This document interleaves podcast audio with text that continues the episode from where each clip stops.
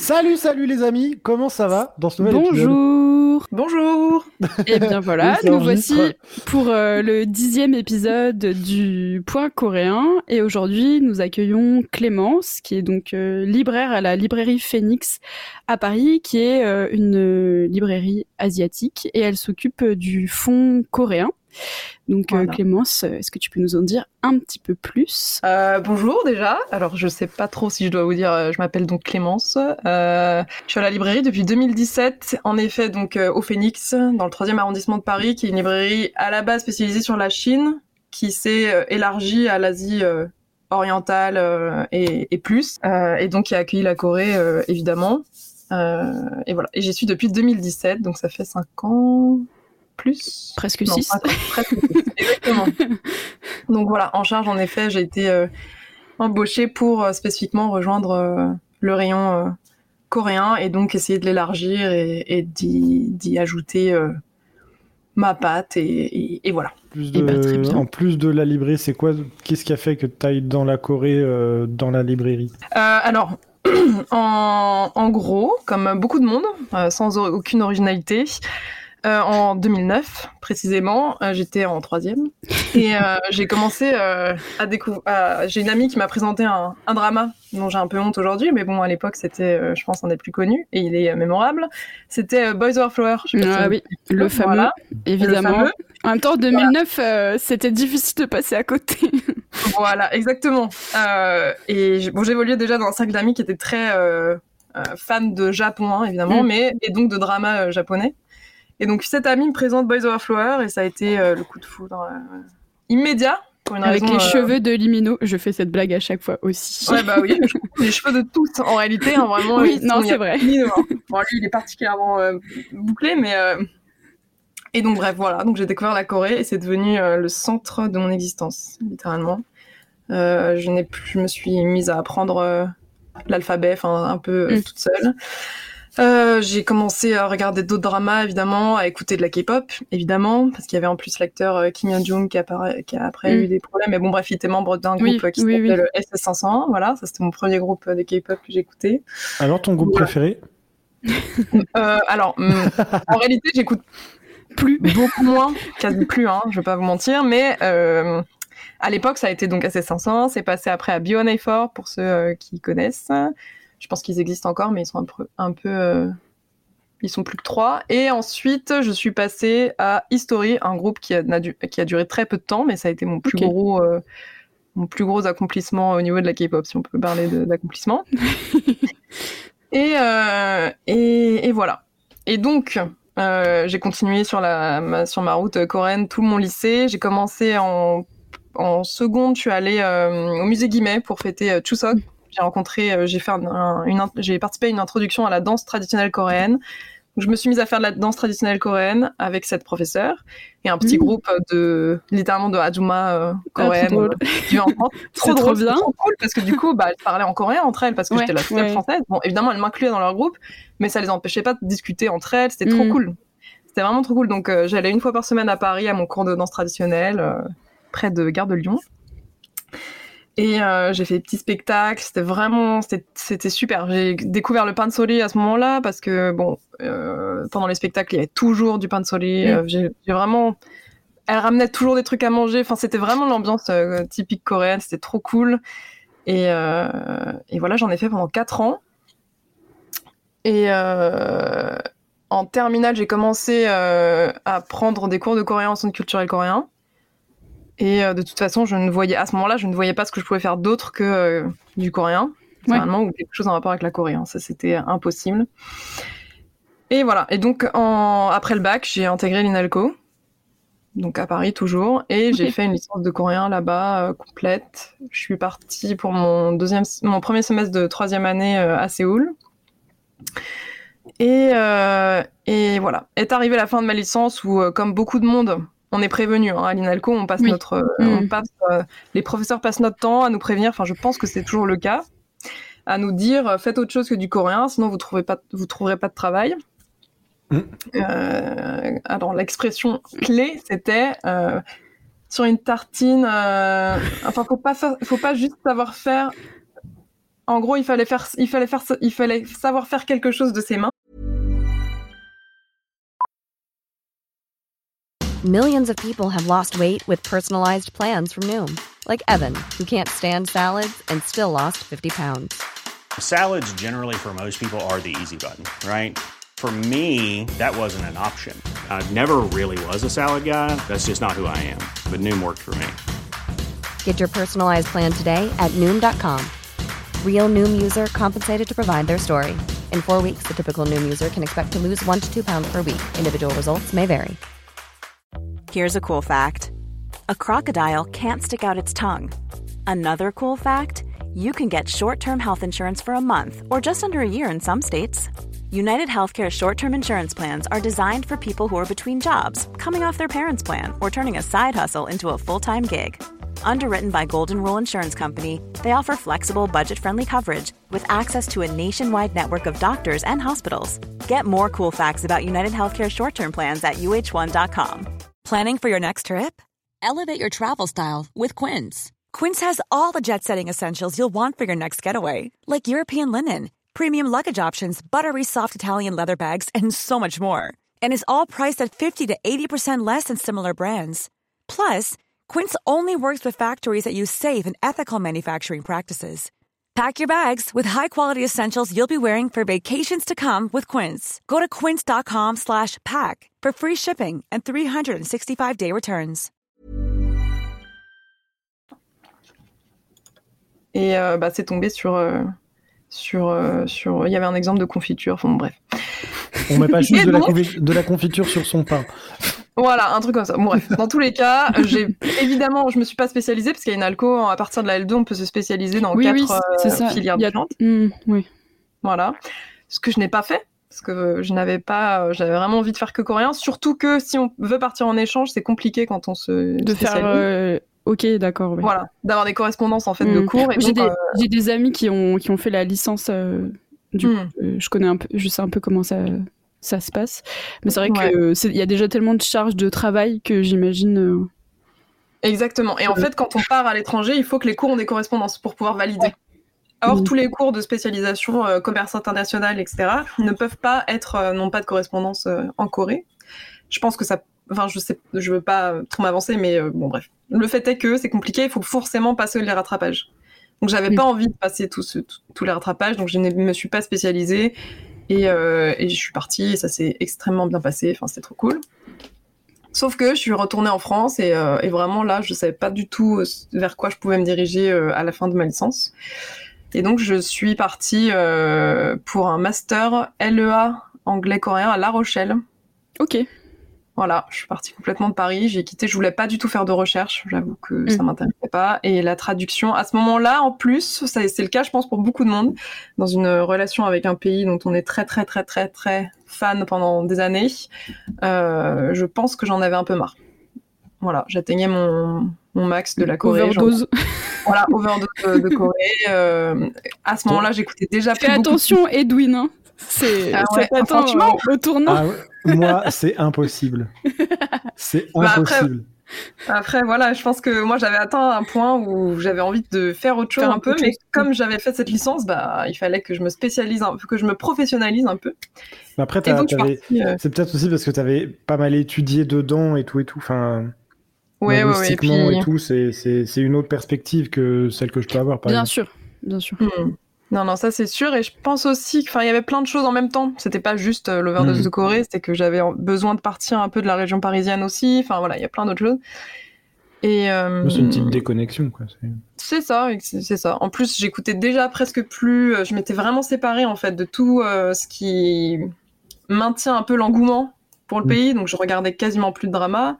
Euh, j'écoutais quasiment plus de, de, de K-pop et, euh, et, même au niveau de, de, de ce qui m'entourait, c'était devenu un peu moins coréen, quoi, disons. Hmm. Hmm. Et donc je suis quand même partie à La Rochelle, j'ai continué en coréen quand même parce que c'était ce que j'avais fait.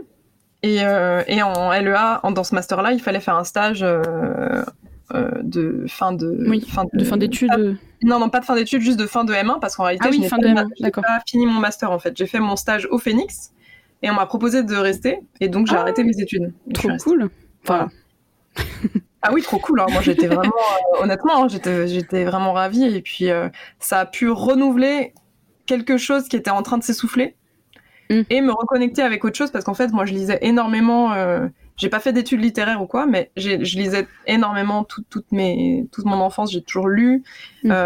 et justement, quand je suis arrivée à cette passion autour de la Corée, je me suis presque arrêtée de lire, en fait quand j'étais au lycée, où je lisais que les lectures obligatoires, mais je ne lisais plus pour moi. Mm. Parce que la Corée avait un peu remplacé ce, besoin de, En tout cas, les autres trucs de la Corée, parce que du coup, c'est la littérature coréenne. c'est... Alors, la littérature coréenne, moi, je, je, m'y suis mise en licence à INALCO. Mm. Euh, il y a un excellent cours de littérature coréenne qui est tenu par Madame Jang, qui est traductrice d'ailleurs. Et c'est elle qui, Eh bien, on la salue. ah, mais saluez, soyez là d'ailleurs. Euh, petite info comme ça, elle sera au Phoenix le 30 septembre pour présenter sa prochaine traduction. Ah, très Donc, euh, elle est super. Euh, c'est elle qui s'occupe du master de traduction de l'INALCO. Bref, elle fait un super cours de littérature coréenne qui est absolument passionnant. Et, euh, et voilà. Et donc, arrivé au Phoenix, ça m'a déjà. Il y avait le contact avec les gens, il y a le contact avec mes collègues, il y a le contact avec les livres. Qui, et donc, ça a vraiment renouvelé quelque chose qui était, qui était abîmé quelque part par une fatigue une fatigue quoi de, de, la Corée. Donc ça c'était voilà, c'est comme ça que je suis arrivée au Phoenix pour répondre à cette question. Euh, mais euh, j'ai vraiment fait l'historique euh, à peu près entier. Donc voilà. Belle historique. Ben écoute, c'est un très chouette parcours. Merci d'avoir partagé avec Est-ce que je fais la blague habituelle? De quoi? Je sais plus c'est quoi. Bah, merci d'avoir suivi cet épisode. Ah, oui. on retrouve. on s'est rendu compte que je la faisais à chaque fois. Voilà. Dès qu'il y avait un petit, un petit, coup de mou comme ça, à un moment. Le premier, paf, ça y est, c'est fini. Euh, merci, au revoir. Non, en plus là, je suis partie dans un monologue. J'en suis navrée. Mais, mais bah, euh, voilà, pas du tout, pas du tout. C'était super intéressant. Euh, moi, enfin, j'avoue que j'aime toujours beaucoup écouter les parcours des gens par, par rapport à hmm. la Corée parce que même s'il y a toujours, il peut y avoir des points de connexion, tout le monde a, fait des choses différentes. Donc franchement, c'est mm. toujours cool de d'en savoir un, peu plus. Ce qui, est, intéressant, c'est que tu en as parlé au passé de ton burn-out coréen. Donc ça veut dire que c'est plus le cas. Donc c'est que ça va mieux maintenant. Oui, bien sûr. Du coup, oui, bien sûr. De toute façon, ce serait vraiment triste que, euh, que la libraire du Phoenix, euh, elle en ait marre de, Surtout, tu serais peut-être pas là avec nous ce matin euh, pour partager ta, passion de la littérature et c'est ça, Exactement. Alors bien sûr, parfois, j'ai besoin de lire autre chose. Hein, oui. Parce qu'en plus, la ah littérature coréenne, en tout cas ce qui est traduit, euh, oui, et aussi surprenant que ça puisse paraître, euh, la littérature coréenne, elle n'est pas toujours très fun. Hein. Donc, euh, bah, en tout cas, ce qui est traduit, évidemment. Ouais. Mm. Après, c'est ce qui est traduit, c'est ce qui est potentiellement le plus vendable. Donc, si les gens adhèrent plus à des histoires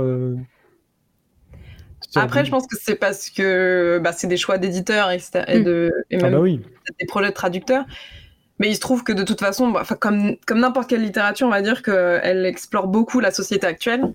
Or, la mm. société coréenne, comme, euh, comme tout le monde le sait, mm. elle est euh, très euh, complexe et c'est pas toujours facile, disons. Et bah, ça se reflète évidemment dans la littérature. Donc, c'est ça, qui est, c'est ça qui est passionnant, mais parfois ça devient un peu lourd en en émotion, on va dire. Et il y a besoin de redescendre un peu et euh, de, lire un petit peu autre chose. Euh, de lire un petit peu autre chose, quoi. Bah, sûr, si, si, tu te tapes tout le temps euh, que des meurtres ou que des, des trucs dans ce genre-là, à un bout d'un moment, ça risque de un petit peu miner le moral. Le moral. Voilà. Moi, je sais que un des premiers que j'ai lu, parce que je suis arrivée à la littérature euh, coréenne assez tard, euh, hmm. j'avoue, j'ai beaucoup regardé de, de dramas et de films euh, surtout, mais un des premiers que j'ai lu, c'était Kim Ji-young, né en 1982, mm-hmm. De Cho Nam-ju. Et c'est un petit livre, il est assez court, mais franchement, j'avoue, ça m'a je l'ai terminé, je me suis dit, mais quel est ce monde? Ah bah, Voilà, typiquement. Mais d'ailleurs, euh, c'est. Pourquoi la vie? Non, mais. Ah, par ailleurs, c'est vraiment un livre que euh, si quelqu'un ne connaît pas du tout la littérature coréenne, euh, c'est un de, ces livres pour lesquels je vais toujours allez. Genre, je vais toujours leur conseiller. Moi, je conseille beaucoup celui-là aussi. bah, je l'ai conseillé bah. à 5, 6 copines déjà. Hmm. Parce que moi, il m'a tellement remué. Fait, j'ai remué que hmm. je me dis, bon, je vais aller, même si ça va les remuer aussi. bah, pour celles et ceux qui connaissent pas, bah, du coup, Kim Jong, quand on est en 82, c'est un roman, je crois, il est sorti en 2016 en Corée. Et euh, rien qu'à sa sortie en Corée, il a vraiment fait polémique parce que euh, le féminisme étant maintenant euh, quelque chose qui se discute partout, il est plus ou moins reçu, plus ou moins bien reçu dans les pays différents. Bon, en Corée, typiquement, il n'est pas super bien reçu. Ou en tout cas, il génère beaucoup de, de conflits, on va dire ça comme polémique. ça. Mm. De polémique, exactement. Et ce livre, ce roman, quand il est sorti en Corée, vraiment, il a fait énormément polémique. Enfin, c'était quelque chose. Hein. Mm. Il y a des gens qui le, qui le brûlaient. Je me demande s'il n'y a pas d'ailleurs une chanteuse euh, qui, qui en a parlé, une chanteuse coréenne qui en a parlé, et euh, elle a eu un espèce de backlash de ses ah fans. Ah, ah oui, non, non, mais vraiment, c'est un, un, mm. bouquin particulier. Mm. Et euh, l'actrice, parce qu'il a été adapté en film, l'actrice, elle s'est faite incendier hein, d'avoir accepté ce rôle. Enfin, c'est quelque chose. Et donc, c'est un roman qui parle d'une femme, rapidement, du coup, qui parle d'une femme qui, qui d'un, pas du jour au lendemain, mais presque, se met à, à parler, à, à, il y a des personnes qu'elle connaît qui, qui prennent un peu possession de son corps, oui. C'est ça. Il y, a une de ses anciennes amies, il y a sa, sa belle-mère, etc. Et en fait, c'est c'est vu, enfin, elle parle de ses expériences de vie, euh, donc euh, tout ce tous les peut-être les problèmes de harcèlement qu'elle a pu avoir. Euh, il y a des choses aussi sur la, question des, caméras qui peuvent être installées dans les toilettes. Enfin, ça passe un peu en panorama toutes sortes de problématiques liées au féminisme et au féminisme et aux femmes en Corée. Et en fait, c'est aussi présenté, je crois, beaucoup aux yeux de son mari, qui en fait comprend, comprend pas. En même temps, c'est normal. Je pense, moi, je me suis dit, si jamais ça arrivait en vrai, je me poserais quand même beaucoup de questions euh, vis-à-vis de, de, la personne que j'ai en face de moi. Mais euh, c'est ce que j'ai trouvé surtout qui était très très intéressant, c'est que ça passe en enfin, ça fait un panorama de d'énormément de problématiques, quoi, en fait. Hmm. Parce qu'en fait, du coup, c'est vraiment, par contre, d'un point de vue littéraire, c'est pas non plus le livre de l'année, parce qu'il est conçu et écrit comme un rapport. Oui, oui, oui. En fait, c'est un rapport littéralement de tout, de, tout ce qui, qui forme la vie d'une femme en Corée. Et euh, non seulement la vie des femmes actuelles, mais du coup, euh, voilà, comme, comme, euh, comme Charlotte, tu disais, il est question de sa grand-mère, et donc de comment sa grand-mère déjà était traitée à l'époque, comme quoi elle, elle, par exemple, elle a juste contribué à, trouver de l'argent pour que ses frères puissent aller à l'école, etc. Bon, bref, c'est tout un. Voilà, c'est assez fantastique. C'est très court. Et euh, Mais condensé, du coup. Ouais, c'est très condensé, exactement. Bref, donc voilà, c'est un très bon livre pour commencer, en tout cas dans la littérature coréenne, bien que le côté littéraire passe un peu euh, au second plan. Alors combien il coûte? À 6,60€, tiens. oui, parce qu'il est sorti en, il est sorti en poche, et il est vraiment euh, accessible. Il connaît tous les prix par cœur. Bah oui. Ah bah, non, euh, peut-être pas tout, tous, tous, mais. ouais, peut-être pas tous, tous, mais bon, euh, celui-ci en l'occurrence, bon, quand même. Peut-être, peut-être vous aurez mon livre. Ah, parce que toi, tu fais des livres. Ouais. Il y en a un qui va sortir. Ah, mais quelle info Petit instant auto-promotion. Bah, bien sûr. Euh, mais il euh, y en a un qui va sortir. Alors, euh, je sais pas qu'est-ce qu'ils foutent la maison d'édition, mais je crois qu'ils se battent entre le marketing et le graphisme pour, pour des questions très certainement débiles. Mais pour savoir quelle, quelle tronche va adopter la collection qu'on a faite, qu'ils ont fait. Ouais. C'est sûr c'est des frises, c'est des frises chrono sur différents aspects de différents pays, différentes choses. D'accord. Moi, j'ai la musique coréenne. Ok. Et c'est quel éditeur, euh, si c'est possible de savoir ou Palette. Bon, bah non, c'est pas secret. C'est les éditions Palette.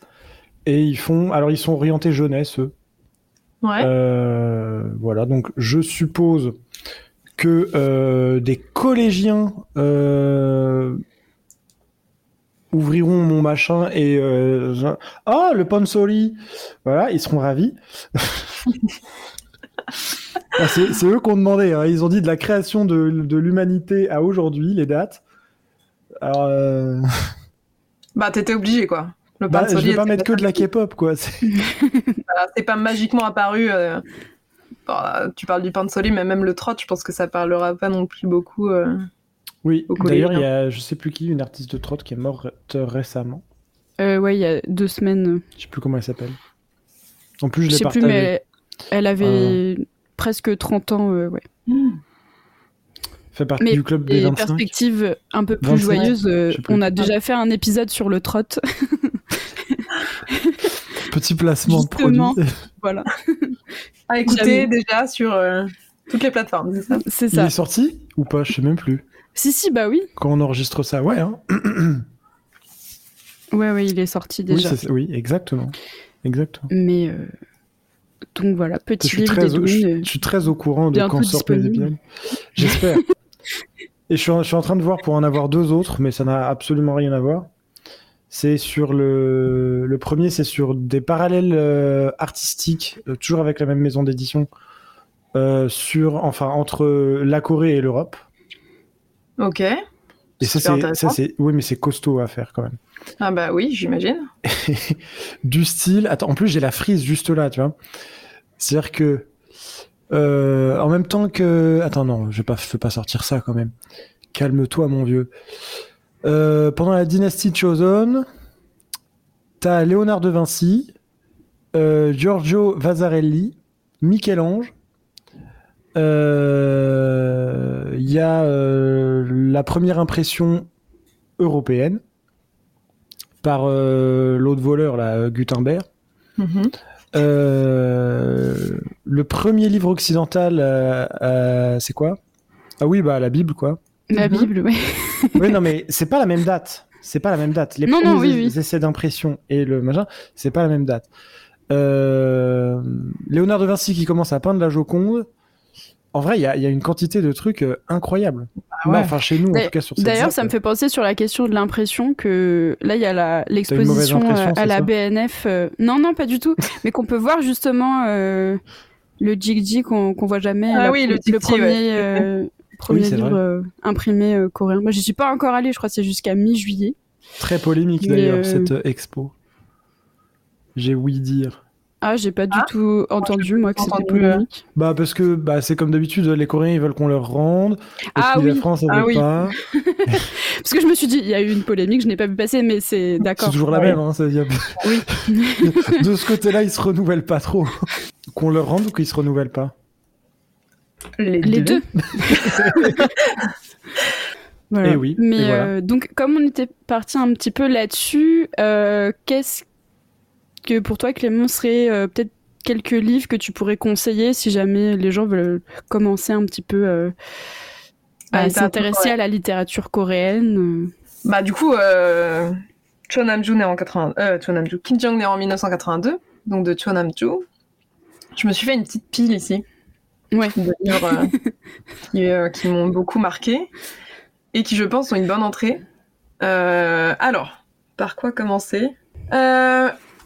Il y a Gong Jiang, qui est une autrice assez, assez importante, en tout cas, qui a été pas mal, enfin pas mal, qui a été traduite plusieurs fois, donc ça veut bien dire quelque chose.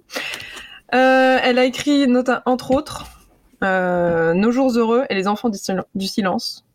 Ah oui, Les enfants du silence, voilà. Je connais. Ouais, qui a été également adapté en film, qui est un livre vraiment très important. en général, les trucs que je connais, c'est parce que c'est adapté en film. il n'y a, pas de mal à ça. Il n'y a pas de mal à ça, exactement. Et d'ailleurs, c'est grâce au. Enfin bref, c'est. On, va C'est une belle porte d'entrée, n'empêche. C'est une excellente porte d'entrée. Et d'autant plus que euh, ce film a été aussi très important, du coup, pour, euh, mm. pour la Corée. Euh, du coup, je vais commencer avec Nos jours heureux, qui est un très très très beau roman. Mais ça, c'est un euh, film français, ça. C'est pas une adaptation du C'est pas une adaptation. ah, pardon. Mais euh, honnêtement, à la librairie, je pense que quasiment toutes mes collègues l'ont lu aussi. Et euh, je n'en connais aucune qui ne l'aurait pas aimé ou qui n'aurait pas été remuée mm. par ce bouquin, parce que du coup, elle, elle parle. dedans, on suit deux personnages euh, une jeune femme, alors j'oublie tout le temps les prénoms, mais bon, j'ai le livre sous les yeux, donc euh, ça va.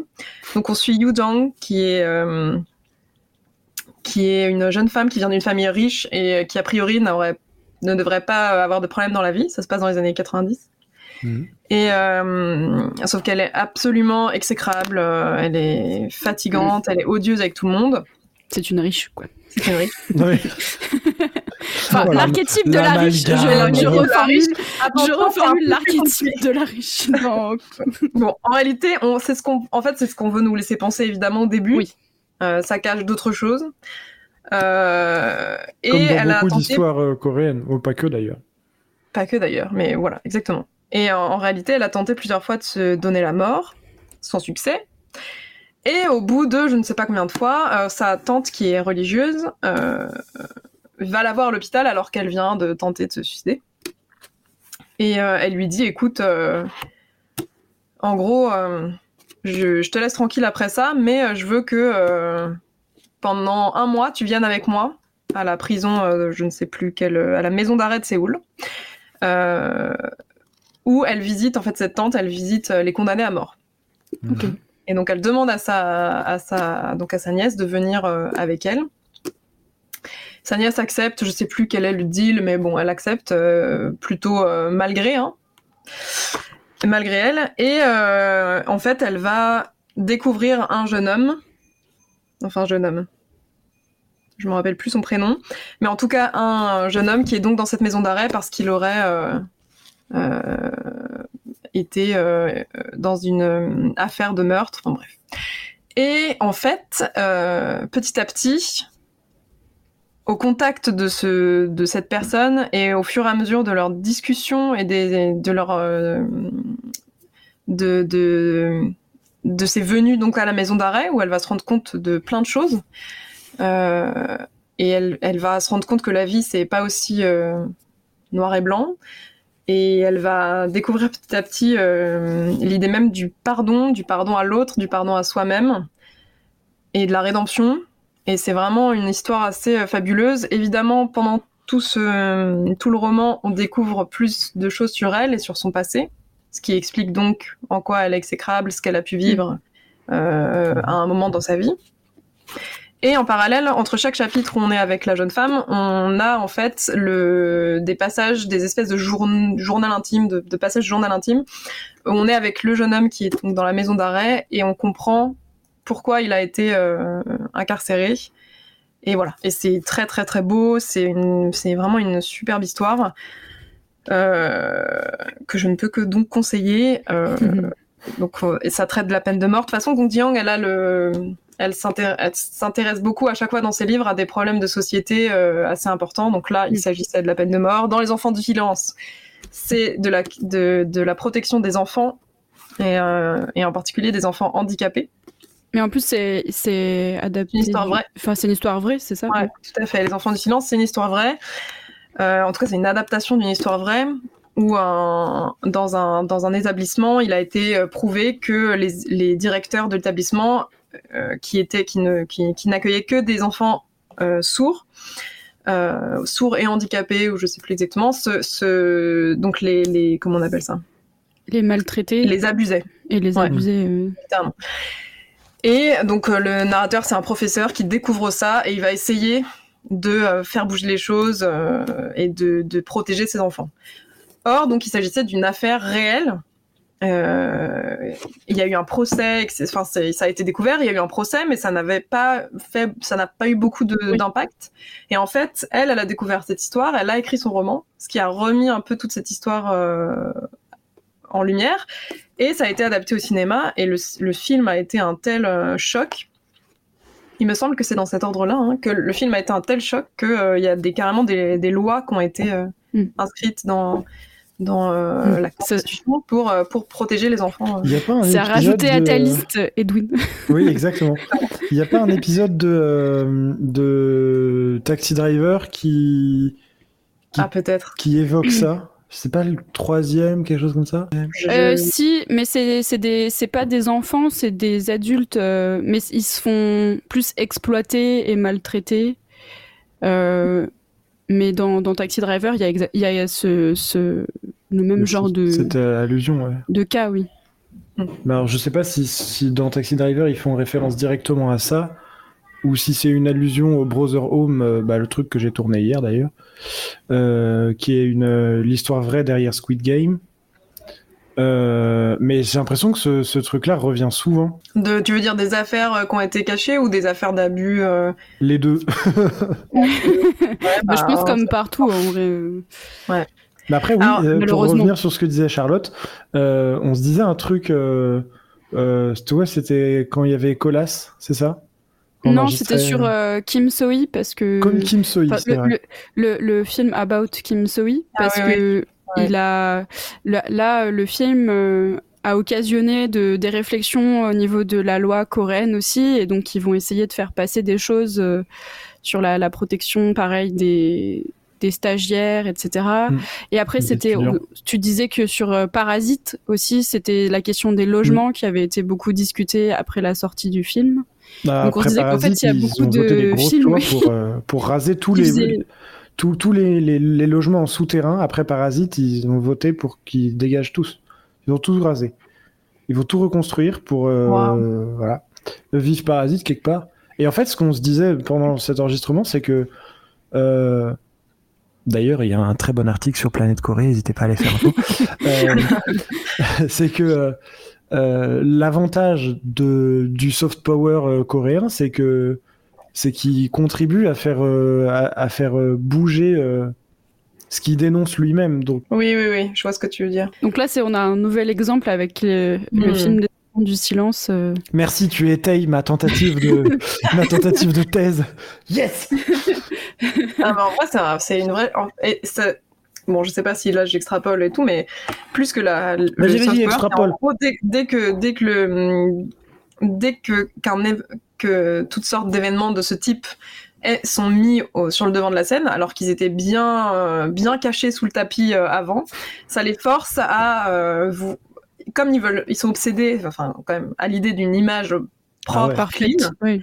et ben, du coup ça force c'est vraiment l'idée de garder cette image propre ça les force à prendre des, à, prendre des, à faire des choix à, à, mettre en place des choses pour pouvoir se nettoyer cette image et ce qui ce qui correspond c'est pour éviter de, mettre toute la poussière sur le tapis, sous le tapis. Exactement. Enfin, mais non, je pense que d'une certaine manière, ils pas ça, poserait, pas de problème finalement de laisser la poussière là où elle est.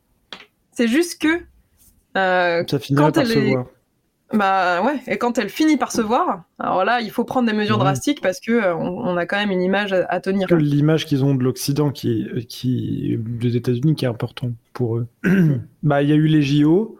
Euh, tous les tous les restaurants, etc., qui vendaient des trucs peu euh, appréciés par chez nous ont été fermés ou devenu mm. interdit de manger ça chez eux. Voilà. Ah oui, non mais hélas. Ah non mais les JO de 88 là, c'est bah non, même, même, 2018, hein. c'est 2018, c'est ça? Ah, de Parce que même 19... je sais plus. 1900, les JO de 1988. Ah oui, il y a ça aussi c'est l'énorme tournant démocratique, mm. et c'est en partie parce qu'il y, y, avait les JO. Mm, mm, Donc, euh, je sais pas si ça peut correspondre, mais. Euh, ah, bah oui, carrément. 88, attends, 88, 88, c'est une dictature. C'était pour se présenter. Non, ça, ça vient de. Oui, c'est ça. C'est le tournant, c'est vraiment le même. Euh, voilà, même si le gars a été élu, c'était un peu. C'est concomitant. Enfin, même si c'est. Si c'est le. C'est juste à la sortie. bah, en fait, il est élu euh, en fin 87. Enfin, mmh. il est c'est le successeur euh, de de Chun Doo-hwan et euh, c'est son c'est son bras droit. Donc globalement, c'est une transition démocratique. C'est pas encore la grosse. c'est petit à petit. petit à petit de la démocratie. Mais après, dans la mesure où c'était la dictature depuis 1961, le, Oui, mais il y a eu un tout petit moment où ils ont voulu essayer de faire euh, quelque chose, mais ça n'a pas, ça n'a pas abouti. Et, euh, mais oui, c'est le premier grand euh, régime démocratique de la Corée. Mais il me semble que justement, avec les JO, ils voulaient se présenter au monde de manière différente et que avec tous les mouvements sociaux qu'il y a eu et étudiants qu'il y a eu dans les années 70-80, euh, ça devenait de plus en plus difficile de toute façon de tenir euh, le côté euh, dictatorial. Et si je me trompe pas, même en 87, encore, il y avait des énormes manifestations. Il y a même. oui, oui, oui, oui. je me demande. Bah, c'est la plus grosse manifestation où il y a les des étudiants qui sont qui sont mm. décédés. Ça a été porté euh, dans les médias. Euh, il y a eu énormément de gens qui se sont mobilisés. Euh. Ouais, exactement. Mais mais non non c'est intéressant du coup si c'est si vraiment une thèse que tu as envie de tenir de la même manière ça n'a rien à voir. Thèse mais mais je peux écrire des articles sur ça oui. Un peu dans le je sais pas si c'est un peu similaire, mais on regarde BTS qui n'était pas spécialement apprécié chez eux c'était un, mm. groupe classique, quoi.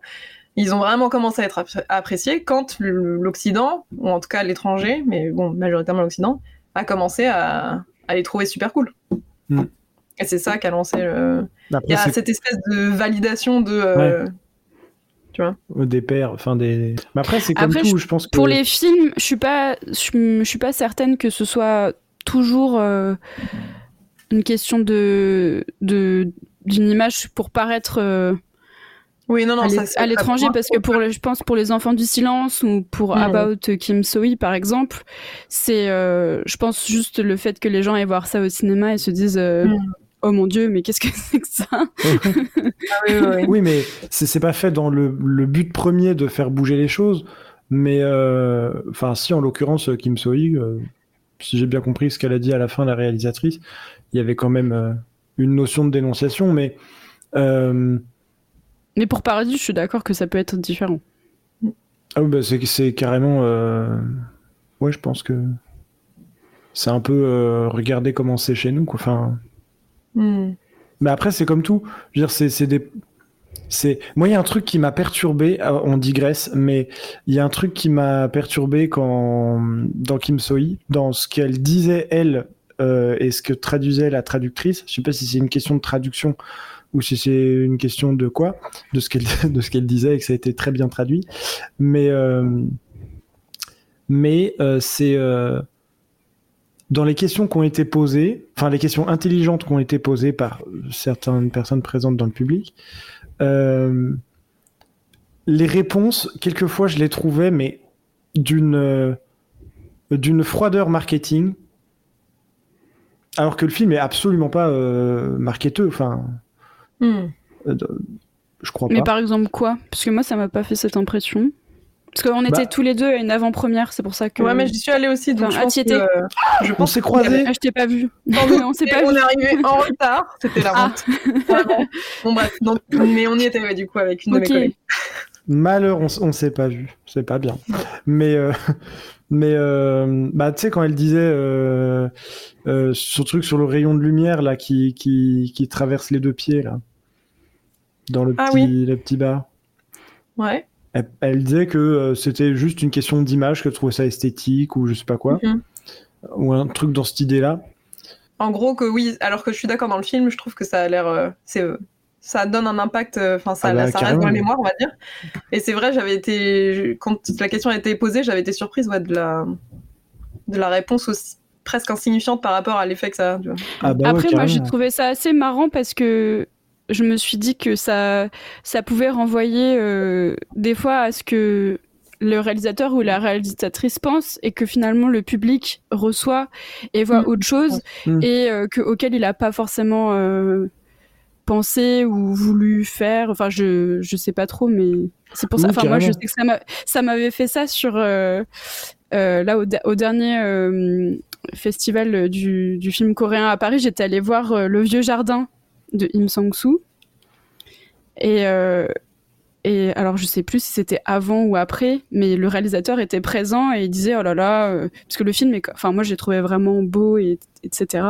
Et il disait, oh là là, qu'est-ce que je me suis ennuyée à faire ce film. c'était super chiant. Franchement, une histoire d'amour. Bon, après, quand on connaît un petit peu sa film, sa filmographie à côté, oui, c'est, un truc qui est un peu un ovni dans, dans ce qu'il fait habituellement.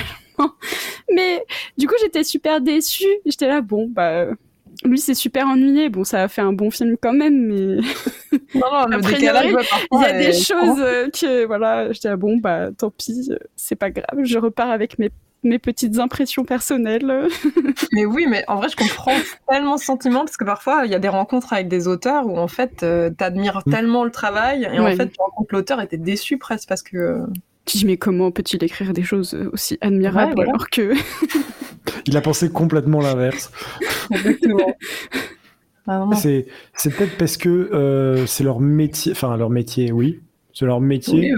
Du coup, ils ont peut-être une espèce de lassitude du, du rendement qu'ils doivent avoir dans la production d'univers. Je sais pas, sais pas si c'est une lassitude ou plus une habitude ou une une ouais.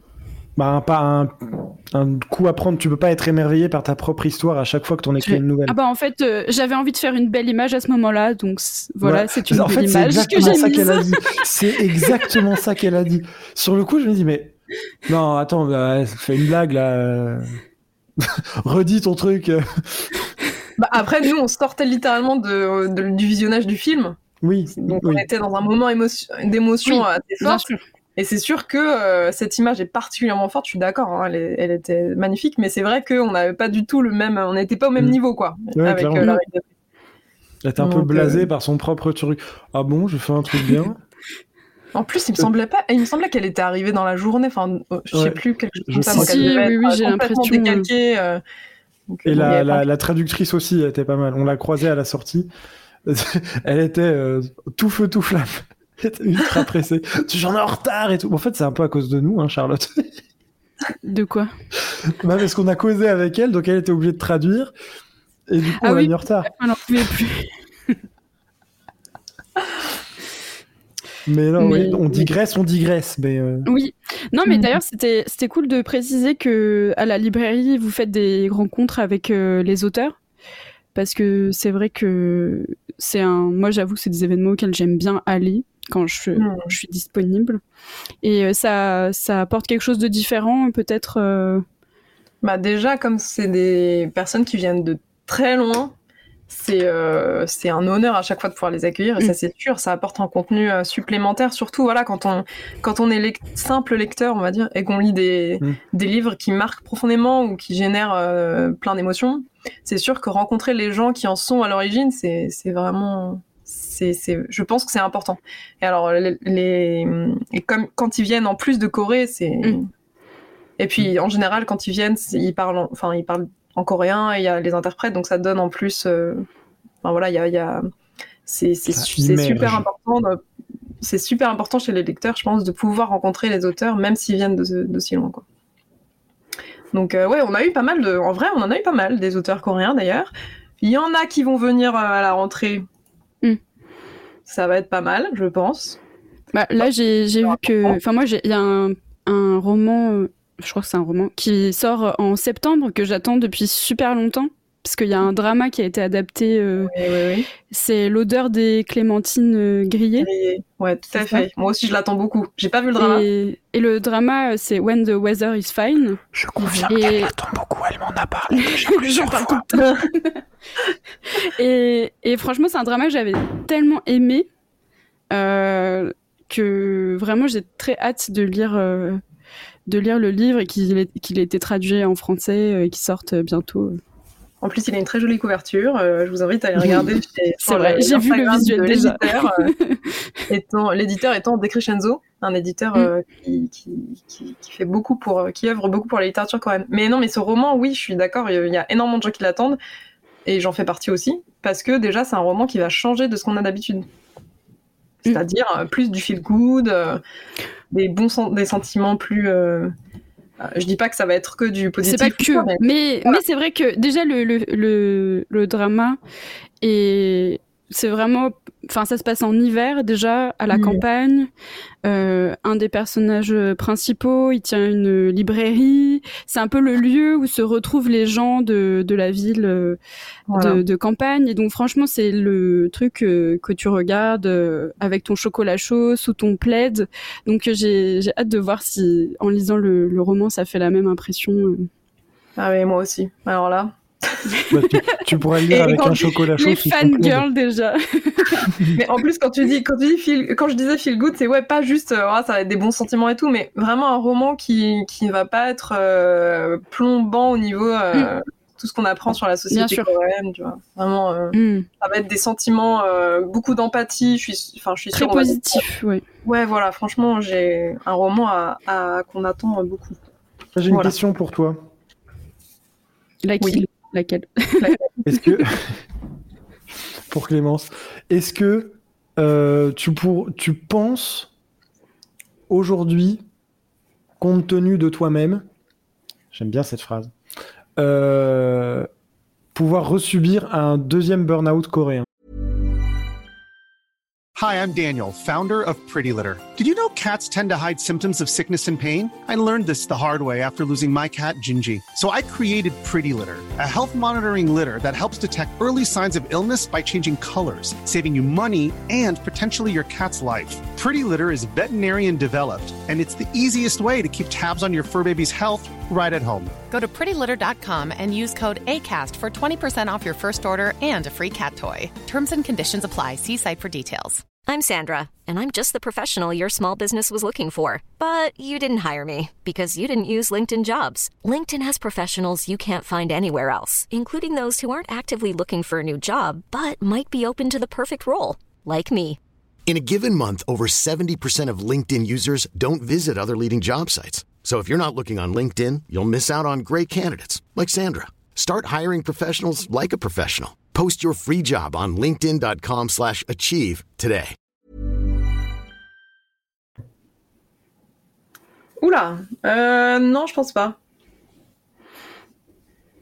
Pour la simple raison, vraiment très simple, que en fait. Euh, T'en as plus rien à euh, foutre de la. Non, je déconne.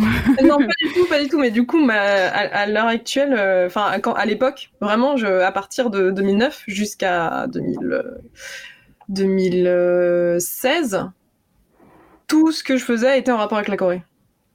Littéralement tout je ne regardais plus de, séries euh, anglo-saxonnes ou, françaises ou autres. Enfin bref, je n'écoutais plus de musique. Euh, bon, j'exagère, mais presque plus de musique euh, française, anglaise ou d'autres pays, d'autres langues. Je faisais vraiment que coréen. Que ça. Que ça, que ça, que ça tout le temps. C'était pas par contrainte. C'était pas par contrainte, non, non. C'était par passion pour la Corée. Mais du coup, je pense que. Ferveur. Ferveur, voilà, par patriotisme inventé. Euh... ah non, mais complètement, hein, j'étais, euh, j'étais vraiment. Euh, en plus, j'étais fascinée par cette histoire. Vous savez, le 20e siècle coréen, oh là là, ils ont souffert et tout. Bon, ce qui est le cas, pardon, je dis ça en ah, oui. mais c'est vraiment le cas. Ils ont une histoire terrible. Pas que le 20e siècle, mais en l'occurrence, j'étais fascinée par tout ce qui leur était tombé dessus. Brother Home. mais euh, mais là alors vraiment maintenant euh, ça a bien changé. Je ne fais j'écoute je me je me suis remise à écouter euh, de la musique coréenne un petit peu mais je n'écoute pas du tout que ça. Enfin vraiment là ça s'est diversifié voilà. Mais mais vraiment mais je me mm. diversifie je me suis diversifiée et donc je pense que je ne pourrais pas attendre un, en plus le fait de travailler au Phoenix et le fait de ne pas être que sur un rayon oui sa force, et de toute façon, en s'intéressant à la Corée, je pense que c'est, c'est un passage obligatoire de s'intéresser un peu au Japon et à la Chine. Mais pas que. Euh, pendant le confinement, j'ai eu une période très portée sur la Thaïlande et euh, la Sud-Est. Je me suis mise, euh, j'ai retourné, je suis retournée à l'Inalco pendant un an et demi. J'ai fait du Thaï là-bas en parallèle de mon travail. C'était trop cool. Il y a plein de choses. ça bouge énormément politiquement parlant en Thaïlande en ce moment. Donc voilà, il y a vraiment plein de choses différentes. En parallèle de la Corée, moi, je suis très fan de, littérature de l'imaginaire. Alors, mm. du coup, je lis énormément de fantasy et de science-fiction à côté, et c'est, voilà. Donc, le burn-out coréen, je pense pas qu'il se fasse parce qu'il y a trop de choses à côté. Euh, et il se passe plein de choses en plus. Ouais, c'est trop diversifié. Et puis, même au Phoenix, ça me fait tellement plaisir. Je sais pas si les gens se rendent compte. Euh, parfois, il y a des petites discussions avec euh, des clients, soit des clients réguliers, mais même pas forcément réguliers, juste de temps en temps comme ça, ils viennent. Et, euh, et je retrouve la passion que j'ai eue, la passion dévorante que j'avais chez eux. Mm. Et, et c'est vraiment super cool en fait. Enfin, et du coup, il y a vraiment des échanges sympas. Euh, chacun a des parcours euh, différents, mais en même temps, on vient tous un peu de la même, du même endroit. Mm. Donc, ah non, ça c'est vraiment très cool. Les gens passionnés sont des gens passionnants. Exactement. et même ça fait plaisir ou des, parfois il y a des parents qui viennent avec euh, leurs enfants, majoritairement euh, leurs filles en l'occurrence, mais euh, et qui et ça me fait très plaisir parce que bon, mes parents m'ont toujours soutenu dans n'importe dans, mon choix mm. d'études etc. Ils ont jamais remis en cause, mais ils se sont jamais impliqués dans la Corée. par exemple. C'est pas tombé dans l'oreille d'un sourd, je viendrai avec ma mère, comme ça, ce sera avec un garçon. voilà. Non, mais il y a des, y a des... Mon, père, je peux pas le ramener, je vais pas ramener le cercueil, mais euh, ah. ma mère, je peux encore. Ah bah écoute, ce serait un plaisir, mais euh, mais voilà, dans tous les cas, ouais, il y a vraiment. Euh, J'essaie de la des, Parfois, c'est cool de c'est cool de pouvoir parler avec les parents euh, qui eux ont parfois quelques. Euh, ça dépend. Il y a des parents qui sont à fond et qui ont découvert la Corée grâce à leurs enfants, et c'est mm. c'est vraiment super cool. Et parfois, il y a des parents qui viennent mais qui sont un peu réticents, etc. Et ça leur fait plaisir de voir déjà qu'il y a un avenir professionnel qui existe. Mm. Mm. Voilà. Et de voir qu'en fait, euh, la K-pop. Le nerf de la guerre. Euh, quand même. Et de voir que, euh, oui, la K-pop, ça peut leur paraître complètement alien. What the fuck, What the fuck j'allais dire, ouais, mais bon, alien. Et, et, et, de trouver déroutant cette passion pour la Corée et, et de ne pas comprendre. Et en mm. fait, en discutant un peu, ils se rendent compte que, bah, en fait, leurs enfants, ils ont une ouverture d'esprit quand même euh, enfin, ils s'intéressent à un pays qui a rien à voir avec ce que eux connaissent. Mm. Euh, c'est un côté passion et, aussi. Ouais, ils font preuve d'une curiosité euh, quand même assez importante. Enfin voilà, c'est finalement c'est vraiment une bonne chose cet mm. intérêt pour la Corée.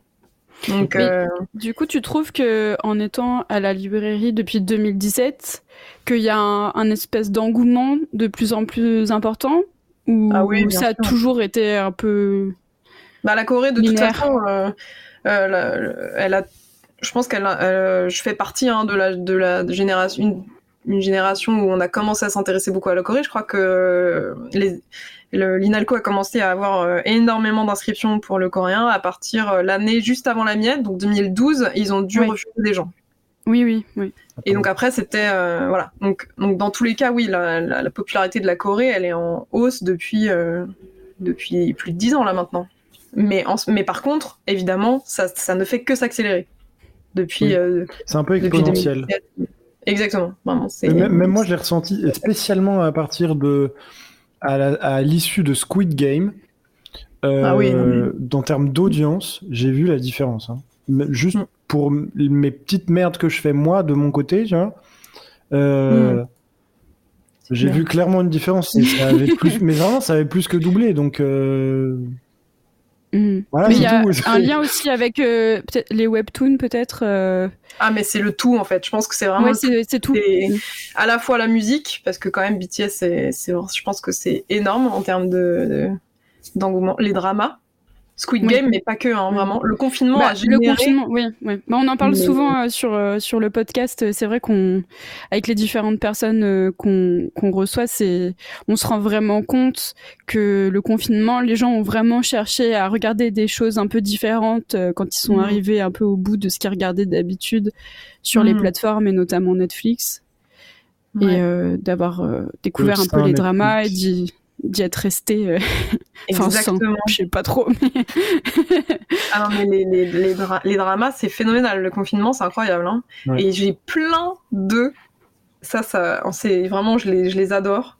C'est ces femmes de 50 ans et plus oui, qui se sont mis au drama pendant le confinement et qui se sont mis à la Corée. Mais alors ça, je, vraiment, je les adore. Elles sont incroyables incroyable parce qu'en plus elles ne se mettent pas à la Corée de manière euh, elles restent pas sur euh, une seule chose elles veulent mm. tout savoir de la Corée Alors du coup elles viennent pour pour acheter directement elles sont elles vont vers la littérature parce que bon il y, a quand même un, un schéma qui est en train de changer du coup mais les gens qui viennent pour la Corée ils viennent quand même beaucoup pour la langue mm. avant tout euh, et parfois ne, ne, ne, tiennent pas forcément à lire je comprends, c'est pas forcément une nécessité de lire la littérature coréenne pour comprendre euh, la culture, parce que bah, y a des contenus, euh, euh, il y a plein de contenus sur Internet comme Planète Corée ou autres, par exemple, qui font, qui apportent de toute façon plein de plein de choses sur la culture. Il y a les dramas, bon bref, et c'est moins d'efforts que de lire, et il y a plein de gens qui, qui, n'aiment pas forcément lire, ce que je comprends. Donc, et donc ces femmes de 50 ans et plus, elles,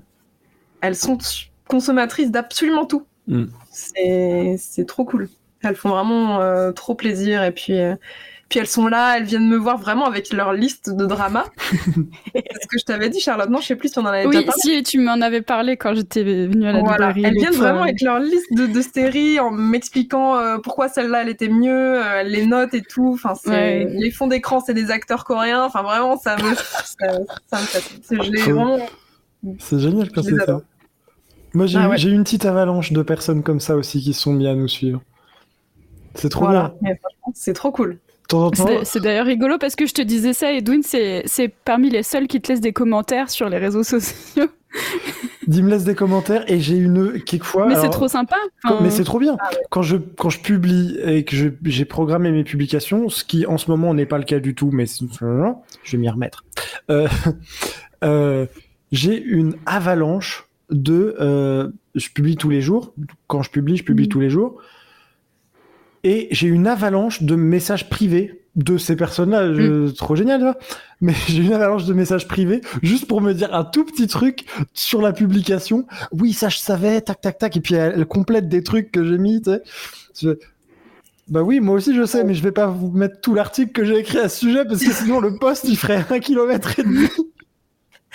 Mais oui, mais parce que vraiment il y a un désir de de, partager, de partager. Ouais, c'est trop bien. Ah c'est trop génial. Ah oui, et de, ça, ça transpire le, le, la soif de, de, de découvrir, de, de, découvrir, de découverte? Les, les, deux, on va dire, ça marche. Ouais, bon, enfin, vous m'avez compris. Ouais. Donc euh, oui, on part... donc euh, de toute façon depuis depuis que je suis là, euh, la de toute façon notre rayon coréen a. Bah, moi j'avoue que je suis à Paris depuis 2016 et j'ai tout. Là, à chaque fois que j'y vais, je me dis mais ça prend de plus en plus de place. Bah, en particulier, je pense, en 2019, on a changé l'endroit du, enfin là où était le mm. rayon coréen pour justement qu'il ait plus de place et, et oui. Puis après, je regarde le rayon Japon et je me dis ah lui, il reste un petit peu. Euh, Alors, le rayon Japon a aussi, euh, en réalité, il a, il, un peu agrandi. Il, agrandi parce que bon, le Phoenix a quand même, le Phoenix est extrêmement bien, euh, extrêmement connu pour la Chine, évidemment, mm, mm, oui. et pour la Corée.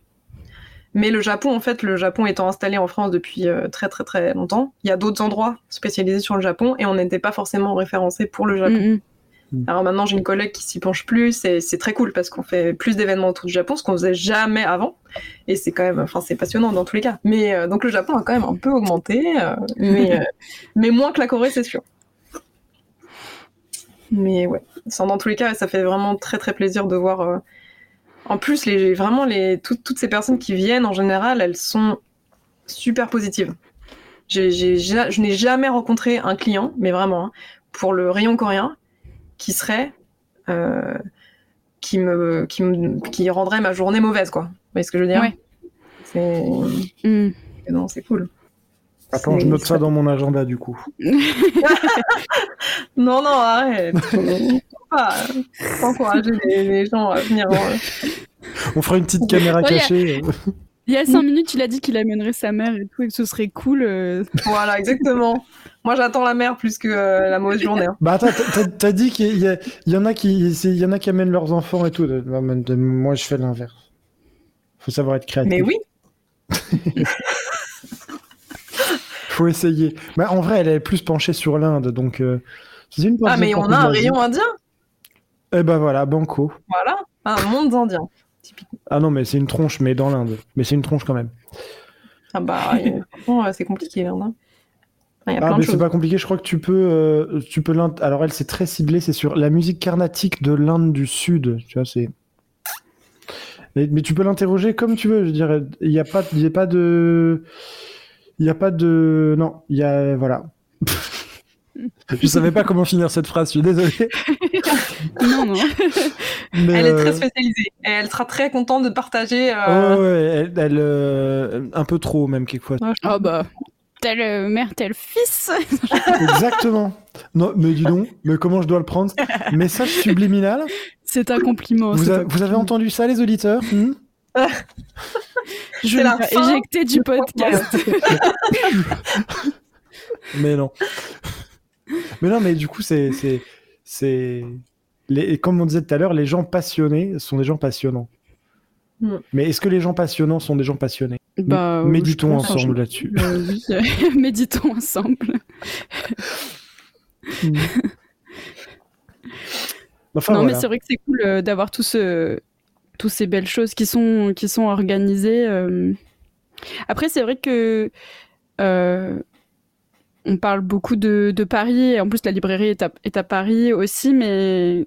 Vous avez prévu une succursale? C'est quand même cool qu'il y ait d'autres choses qui soient prévues dans les autres villes de France et tout.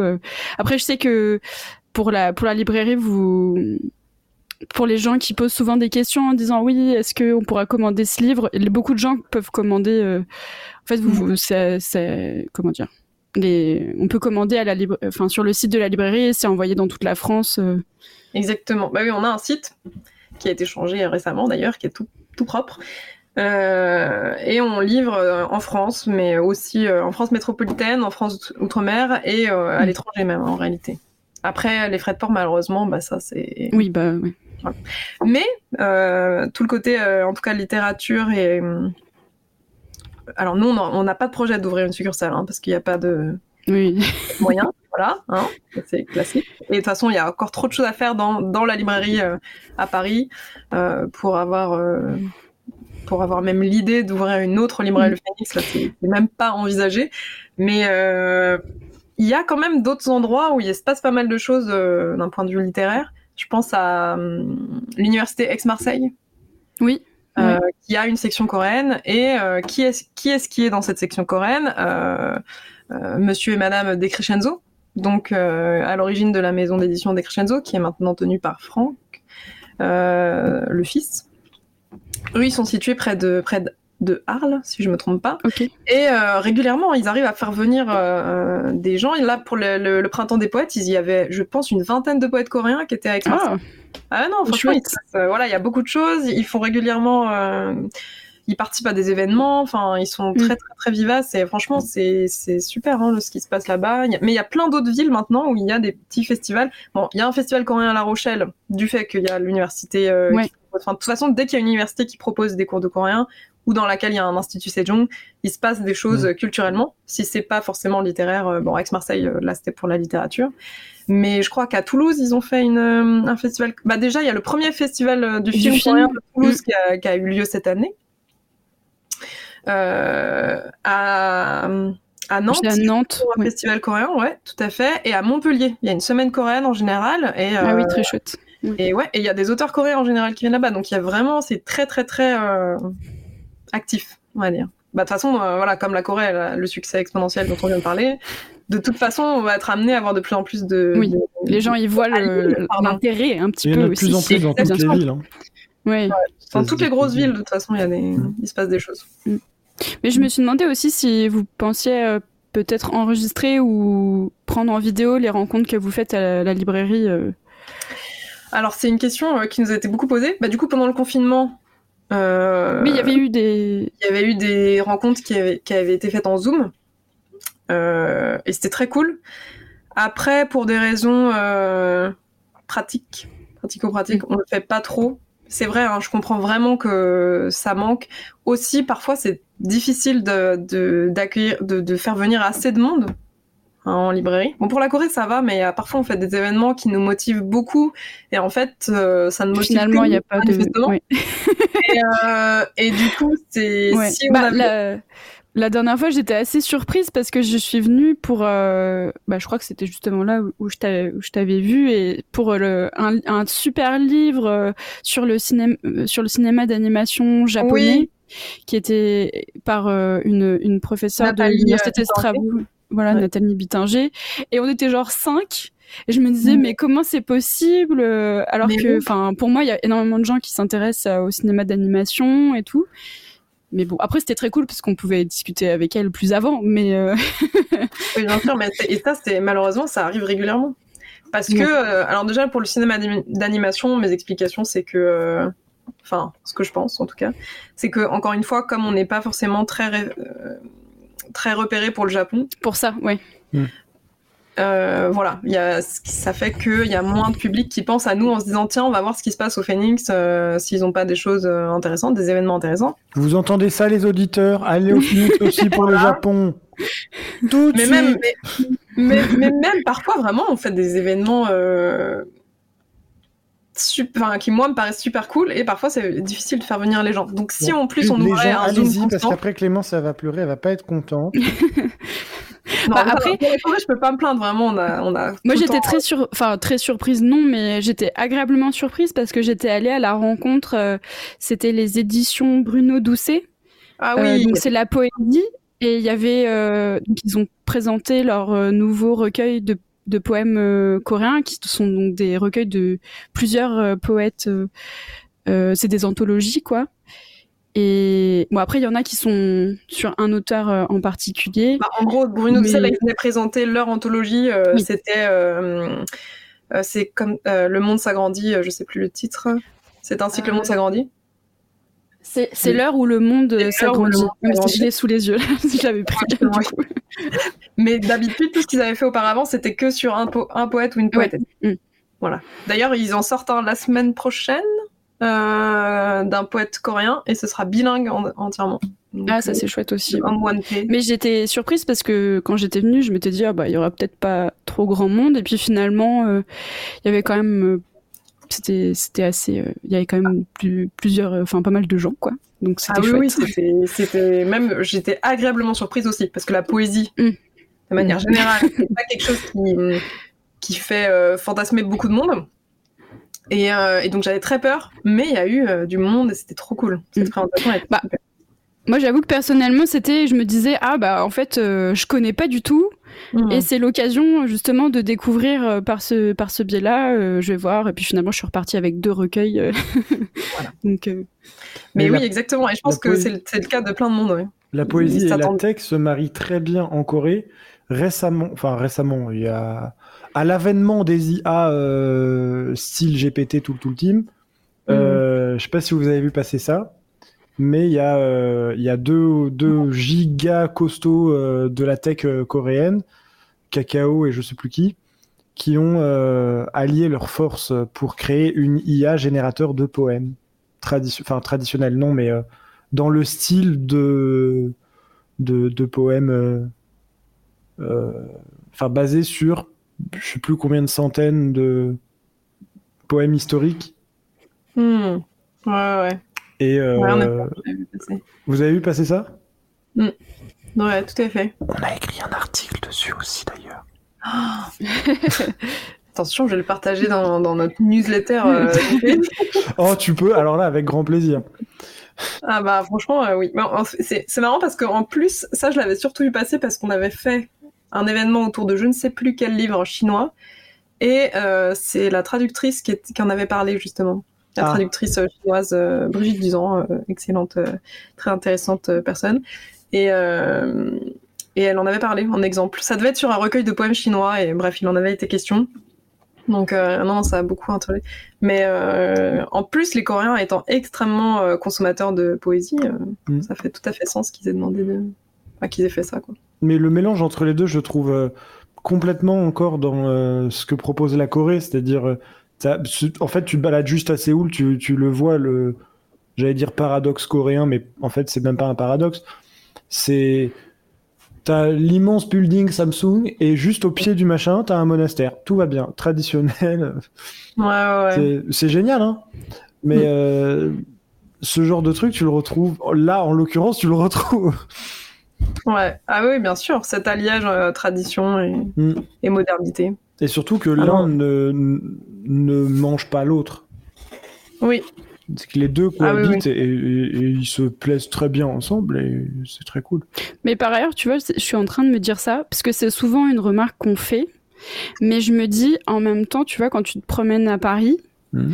tu as des églises euh, du Moyen-Âge partout, euh, t'as énormément de choses qui sont très anciennes aussi. Quand tu te promènes, euh, par exemple à Rome, t'as tous les vestiges euh, romains. Et en fait, on, on, a toujours, je me dis, on a toujours cette impression un peu que c'est différent et que, mais est-ce que c'est parce qu'on a moins l'habitude de le voir ou parce qu'on se dit que peut-être il le garderait pas forcément? Alors même que tu vois je me dis que historiquement bah on a aussi des choses euh, très moderne je pense qu'on n'a pas euh, les mêmes. qui côtoie. Euh, je pense qu'on n'a pas les mêmes, mais c'est surtout que, surtout que Paris, tu peux pas le toucher aujourd'hui. Paris, c'est c'est mm. une. Attention, je vais dire un gros mot. Paris, c'est exactement, c'est une ville sainte. T'as pas le droit de toucher aux bâtiments haussmanniens, ils sont protégés. Mm. C'est-à-dire que on bah défonce l'intérieur des bâtiments, c'est, tu défonces le contenu du bâtiment. À l'intérieur, tu peux tout défoncer, mais la, la façade, t'as pas le droit. C'est sacro-saint. Mm. Tu peux pas toucher. Et... Bah, la différence entre la Corée, c'est que oui, les bâtiments historiques, on en a plein, mais on n'a pas de bâtiments, euh, on n'a pas de building en fait, à part à la défense. Mais euh, mm. du coup, c'est excentré de Paris. Moi, je pense que c'est ça. Mm. Mais oui, je suis d'accord. Bah, Paris, de toute façon, est connu hein, pour être une ville-musée. Oui, carrément. C'est ce qui en fait l'une des villes les plus chères euh, au monde à l'habitation. Parce que tu peux pas euh, diviser le coût du mètre carré sur la hauteur. On digresse. On entre dans les, on entre dans les spécificités là. Parlons immobilier. Alors, vous avez prévu un achat Alors, ah, je pourrais pas vous aider, euh, malheureusement. A-t-on prévu un achat récemment? Les Pour les prochains bureaux du point coréen? Peut-être un jour. Oh, j'aimerais bien. Déjà, j'ai ceux-là pour Planète Corée. Enfin, pour tout ce que je fais sur la Corée d'ailleurs. C'est vachement bien. Hmm. Mais voilà. Hein Donc, après cette digression sur euh, l'immobilier. Le... oui, Charlotte, franchement, oh là là. Non, non, non, non, mais en vrai, c'est vrai de quoi faire. Hein. De en comparer, en comparer euh, les, villes. Euh, ah, mais d'ailleurs, il y a un livre qui s'appelle. non, c'est pas exactement ça, mais ce serait très intéressant de comparer l'urbanisme euh, ou, comment s'organisent les villes en Corée par rapport, enfin, les espèces de, les villes coréennes par rapport aux villes françaises. Mais si, il me semble d'ailleurs que moi, ce qui il y a une émission sur France Culture à écouter de Valérie Gélézo qui parle de. Oui, oui, il n'y a pas très longtemps, ça c'est sorti. je vais essayer de retrouver le nom exact pour le pour les auditeurs. Mais oui, Valérie Gézo, elle parlait justement de comment s'étaient construites euh, les villes coréennes et particulièrement Séoul. Euh, après euh, la hum, après la guerre de Corée et, et encore plus du coup au moment du développement économique coréen. C'était assez, assez, intéressant. Oui, c'était sur géographie à la carte et ça s'appelle Corée, ville du Nord, ville du Sud. Voilà. À écouter. Et après, là, je sais qu'il y a une doctorante euh, aussi, euh, alors j'oublie tout le temps son nom de famille, mais qui s'appelle Manon quelque chose. Manon Prudhomme. voilà, qui travaille, elle, sur l'urbanisme en Corée du Nord. Hmm. Et euh, je, suis pas mal. C'est exactement la rêve que j'allais sortir juste après. Ah. qui, qui partage un petit peu ce qu'elle fait euh, sur, euh, sur ses réseaux sociaux aussi. Et euh, moi, j'avoue que j'ai très hâte, enfin, j'aime beaucoup la suivre parce que je trouve ça super intéressant. Elle, elle bosse vachement bien. Ah ouais. Avec le l'autre monsieur que je sais plus comment qui s'appelle Brian, euh, Brian Exactement. Sauvadé. Alors, Brian, Mais ils avaient d'ailleurs à deux un, un podcast. Hein. Oui, oui. Oui, c'était Tangoon, c'est ça? Ouais. Radio Tangoon. D'ailleurs, Brian, si tu écoutes ce podcast, je n'ai pas oublié ton prénom. Ce, ce n'est pas moi, d'accord? Mais contacte-nous, on fait un podcast quand tu veux, avec plaisir. Alors, rien à voir, mais si je peux me permettre de glisser un petit message subliminal, euh, à toi. Qui sera pas euh, subliminal du ou, coup. Ou, la librairie. ou du coup, il sera moins subliminal, subliminal, mais il sera sublime en tout cas. Euh, très humble, très humble. Si vous avez l'occasion, à tout hasard, hein, mais vraiment par le pur hasard, parce que j'ai eu un mal de chien à le trouver et il m'a coûté une couille et demie, c'est de vous procurer The North, North Korean Atlas. Ok. C'est ultra ciblé, c'est sur euh, les types d'architecture euh, en Corée du Nord. C'est un machin qui fait euh, la taille de mon bras. et c'est écrit par un Coréen et un Américain, je crois. Et c'est une analyse ultra bien faite et ultra géniale des différents types d'architecture en Corée du Nord, de l'organisation des cités, de tout ça.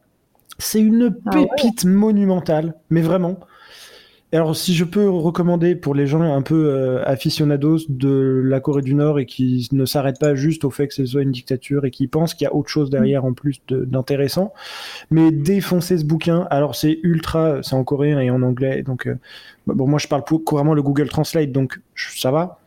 Mais, mais vraiment, genre, défoncer ce machin, c'est une pépite. Et même pour des recherches académiques, des trucs comme ça, c'est un bijou, mais incroyable. C'est trop génial. Voilà. Je suis en train de le, Ah ouais, non, mais ça a l'air, euh, ça a l'air super. Hein. En plus, c'est édité en Corée, non? Euh, Sûrement, je t'avoue que je sais plus. Le... Mais en tout cas, moi, je l'ai commandé, il était en rupture de stock partout. J'ai quand même réussi à l'avoir. Je crois que je l'ai eu euh, dans un pays de l'Est. oui, il est resté genre un ou deux exemplaires. Incroyable. Écoute, c'est bien noté. Ah, c'est ça, il est édité en Corée. Ah voilà, bah c'est ça. Après, il y en a d'autres. Hein. Il y a euh, Print in Nord-Korea, euh, Packaging euh, in Nord-Korea, design, Product Design in Nord-Korea. C'est une collection, je crois. Ça, je les ai tous. Ceux-là, je les ai tous. C'est merveilleux. Eh ben, écoute, c'est c'est noté. C'est pas tombé dans l'oreille d'un pot Exactement. Mais j'étais pas sûr qu'elle passe cette blague. Ah si, si. si, si, je suis pas dans le pot. Eh ben écoute, c'est bien noté. Voilà, je vais essayer, voir, mais bon, il est assez cher. Mais. Euh... Ouais, je sais. Surtout quand il est en rupture de stock. Aussi, vous, s'il y a des auditeurs en Corée et qui sont intéressés, vous pouvez directement l'acheter en Corée. Mm. Du coup, vu qu'il est édité là-bas, ça coûtera évidemment moins cher, malheureusement. Mm. Hélas. Il faut faire un petit partenariat avec la Corée, ils vont vous en envoyer des gratos. Oui, alors, euh, on a un gratos, tu passes, tu est-ce que c'est un mot qu'ils connaissent Non, c'est impossible. Ça serait bien. Hein, exactement. Ce serait incroyable. en, plus des livres aussi euh, particuliers et qui ont l'air d'être euh, ça, a l'air d'être un grand format cartonné non? Quelque chose comme ouais, ça? ouais c'est énorme. Et puis euh, c'est pas euh, tu sais t'as des as des livres qui ont qui ont des du papier bouffant pour faire genre que c'est un truc un petit peu costaud. Là non là le papier il est le très fin enfin c'est de la vraie épaisseur de contenu. Hein? Presque du papier bible. Ah non pas à ce point là mais mais on n'en est pas loin T'as as quand même un une, aspect un peu, euh, pas pelliculé, mais enfin, t'as une petite truc dessus. Tu sens qu'il est bien aplati, quoi. ah, mais oui, déjà, il fait 648 pages, mon dieu. Ah, oh, mais appelle-moi Edwin. ok. Mais ouais, ouais, c'est un truc costaud. Euh... Made in Nord-Korea aussi est génial, mais c'est un autre registre. Là, c'est, je crois que là, c'est des produits manufacturés en Corée du Nord produits en Corée du Nord. Qui sont. Euh, c'est des photos, donc c'est de l'archivage, mais euh, hmm. c'est tout aussi intéressant. Je note. Alors, vous allez ouvrir une section nord-coréenne. Alors, on a des livres hein, sur la Corée du Nord, mais ça, c'est sûr que c'est. Alors, j'ai envie, euh, envie de proposer un truc, mais je sens que ça va être refusé. Vas-y. Est-ce que vous arriveriez Je l'achète direct. Hein, c'est ça, c'est moi je suis euh, sur sur ces trucs-là, c'est inconditionnel. Euh, vous avez d'office déjà un client mathématiquement, tu vois. Euh, mhm. Si vous arrivez à trouver des bouquins écrits par des auteurs nord-coréens en Corée du Nord, j'achète. Pas publié à l'international, hein. ça veut dire publié en Corée du Nord pour les Nord-Coréens. Sur des marchés parallèles euh, de pays de l'Est, je sais que ça se fait beaucoup, parce qu'il y, a un gros marché du côté des pays de l'Est. J'achète tout de suite. Je collectionne ces trucs-là, vraiment, donc je prends. Il n'y a pas de...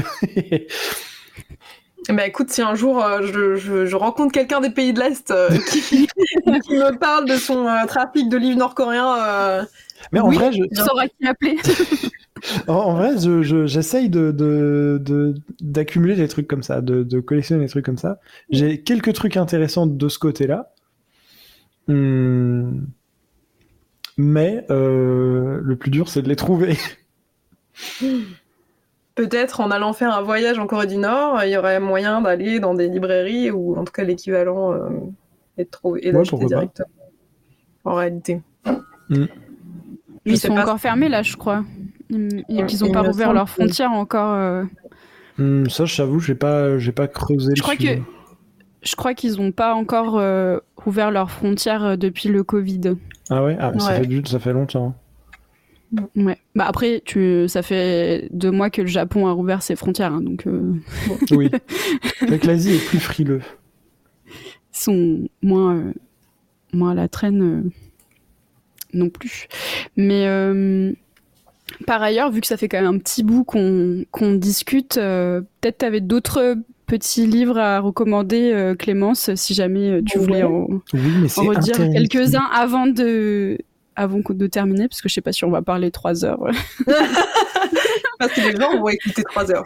Bah c'est ça. euh, bah du coup, comme j'ai ma petite pile, je peux faire très rapidement, si vous voulez. Bah pas obligé que ce soit rapidement, hein, mais. Euh, bah euh, euh, peut-être quelques-uns, ouais, bien sûr. je vais faire dans l'ordre de ceux qui sont pilés. C'est pas du tout un ordre réfléchi, vraiment. J'avais les mensonges du Sewall pour oh. rester dans quelque chose de mmh. sympa et de.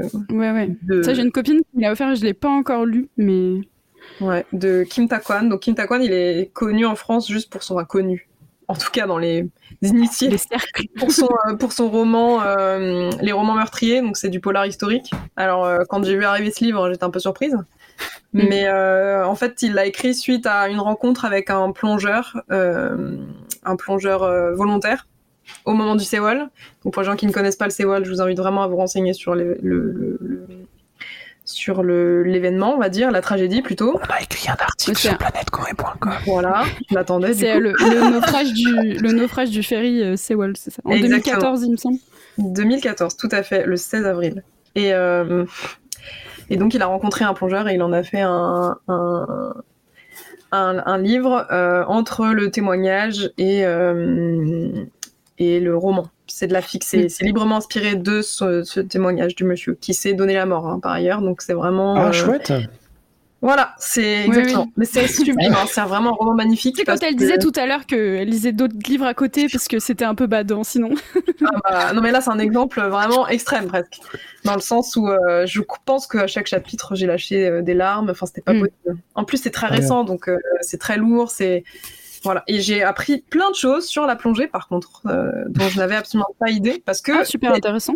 C'est, c'est, bah voilà, sur la dépressurisation, bah, j'en avais une petite idée, mais je me rendais pas compte à quel point les, donc les plongeurs euh, volontaires, quand ils sont allés, quand ils ont plongé, tout bêtement, bon, de, outre le fait qu'ils aient été interdits de plonger par les militaires au moment où ils auraient peut-être pu sauver des gens, euh, en gros, ils sont, ils ont plongé pour récupérer des corps. Mm. En fait, la majeure partie de ces gens ont été abîmés à vie physiquement parce qu'ils ont enchaîné ouais. les plongées, chose qu'il ne faut pas. Bon, bref. Qu'il faut pas faire, euh, d'accord, oui. Il faut faire vraiment gaffe. Donc, euh, Les mensonges du Séol de Kim Takwan, euh, je ne peux que conseiller de le lire en ayant le cœur bien accroché, évidemment. Hein. Si on n'aime pas lire ce genre de. Ça, ça, remue. Ça remue énormément. Entre chaque chapitre, en fait, il y a un témoignage, soit d'un. Soit d'un. Je crois, il y a un survivant, un enfant, donc, enfin, un ado de l'époque. Il mm. euh, y a le père d'une victime. Enfin, c'est. Oh là, ça déchire le cœur, vraiment. Mais ouais. à lire. Eh ben, je viendrai vous l'acheter. Ah mais voilà. En plus, c'est édité chez l'Asiatech. L'Asiatech fait vraiment un travail euh, très propre hein, sur tout ce qu'ils font. Ils font beaucoup de, de traduction du chinois, évidemment. Euh, ils font les manuels du chinois, mais pour la Corée, ils font pas mal de choses aussi. Et, euh, ils ont fait un travail d'édition super beau par ailleurs. Il est magnifique. Vous pourrez pas le voir, mais le, livre est en plus très beau. Sinon, j'avais quoi dans quelque chose d'un peu différent? Alors, il y avait un recueil de Isang, c'est un poète, enfin euh, c'est un romancier poète des années, euh, il est né en 1910 si je me trompe pas, et il est mort en 1937, donc euh, il n'a pas vécu très longtemps. Et euh, il n'a jamais connu la Corée euh, libre, vu qu'il est né en 1910, et c'était l'invasion japonaise. Oui. Et il a fait ses études au Japon, il parlait couramment japonais et coréen évidemment, et il fait partie de ces auteurs qui, est, qui sont assez typiques de ces, toute cette catégorie de personnes qui étaient éduquées euh, et qui avaient un rapport particulier à l'identité coréenne parce qu'ils ont étudié au Japon, donc ils avaient euh, pris plein de choses du Japon et euh, par ailleurs ils étaient quand même euh, toujours très coréens, mais en décalage avec les Coréens euh, plus traditionnels, les, paysans, etc. et donc on, on, ressent ça dans l'écriture, il y a vraiment des questionnements sur l'identité voilà sur euh, qui, suis-je etc enfin euh, c'est assez assez assez fantastique.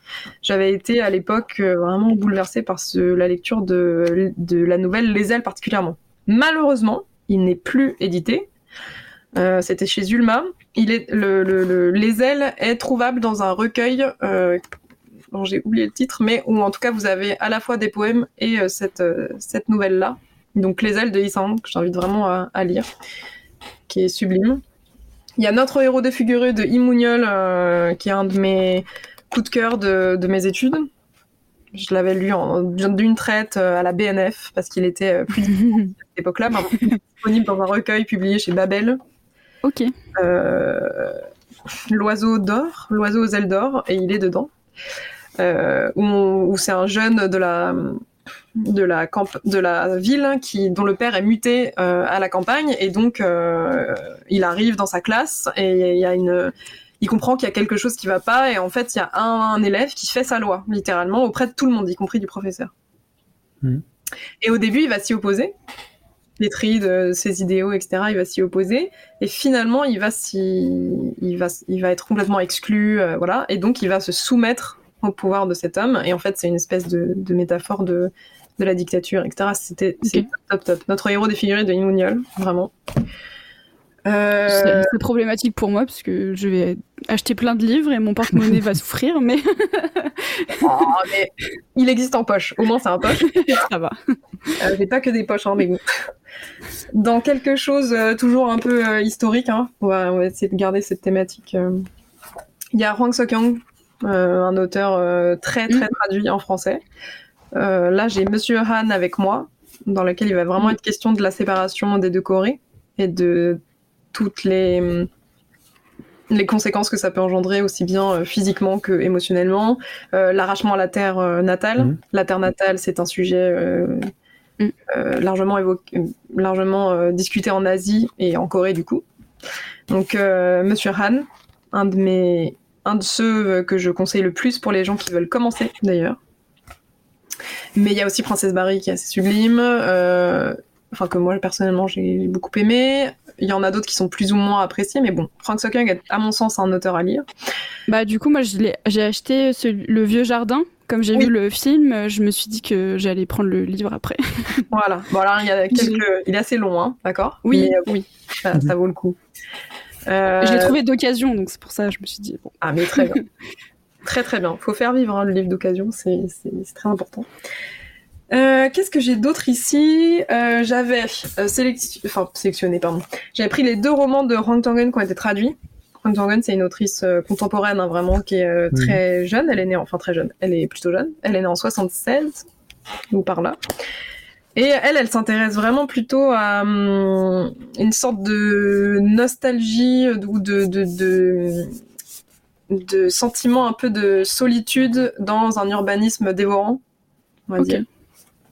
Donc il y a 100, 100, ombres qui est vraiment, euh, j'avais adoré, dans lequel on, suit une femme et un, et un, et un homme qui vont se lier d'amitié, euh, voire plus, dans lequel, en fait, euh, c'est le petit côté fantastique de ce bouquin, c'est qu'en fait, parfois, il y a les ombres des gens qui se lèvent, qui se détachent, et, et, qui, et, qui, et qui quittent le corps de la personne dont ils étaient l'ombre c'est un peu euh, pour, euh, c'est une manière de parler du suicide. En tout cas, c'est comme ça que je l'ai pris, parce que justement, c'est la terreur de tout, de tout, de tout le monde, c'est que son ombre se lève. Et donc vraiment, c'est un très très beau roman. Donc vraiment, celui-ci s'intéresse plutôt à, la solitude, euh, ou en tout cas le l'éloignement avec les autres que peut provoquer ces grosses villes où chacun vit vraiment retranché un peu sur soi-même. Alors quoi celui-là, t'as dit? Sans ombre, sans, sans ombre chez aux éditions Verdier. Sans, euh, sans euh, sans le nombre? Sans, euh, sans rien. Sans C-E-N-T. voilà. Elle a aussi écrit Je vais ainsi, où on suit trois personnes, deux sœurs et, un, et leur frère de cœur. Parce qu'en fait, elles, elles ont été élevées par une femme qui a malheureusement perdu son mari très tôt. Et son mari était un peu tout pour elle, donc elle, elle s'est laissée un peu euh, mourir, et donc les, deux filles ont été élevées par euh, euh, la mère donc de ce, de ce, de ce, garçon. Et un jour, la petite sœur va voir sa, sa grande sœur et lui annonce qu'elle est enceinte, et ça provoque beaucoup de choses chez la grande sœur qui ne comprend pas, parce que n'ayant jamais eu de, de, de figure maternelle vers laquelle se, se, reposer, sur laquelle se reposer, elle comprend pas que sa sœur ait plus envie de garder cet enfant donc on suit la grande sœur, puis la petite sœur, puis ce frère de cœur. Voilà, c'est vraiment.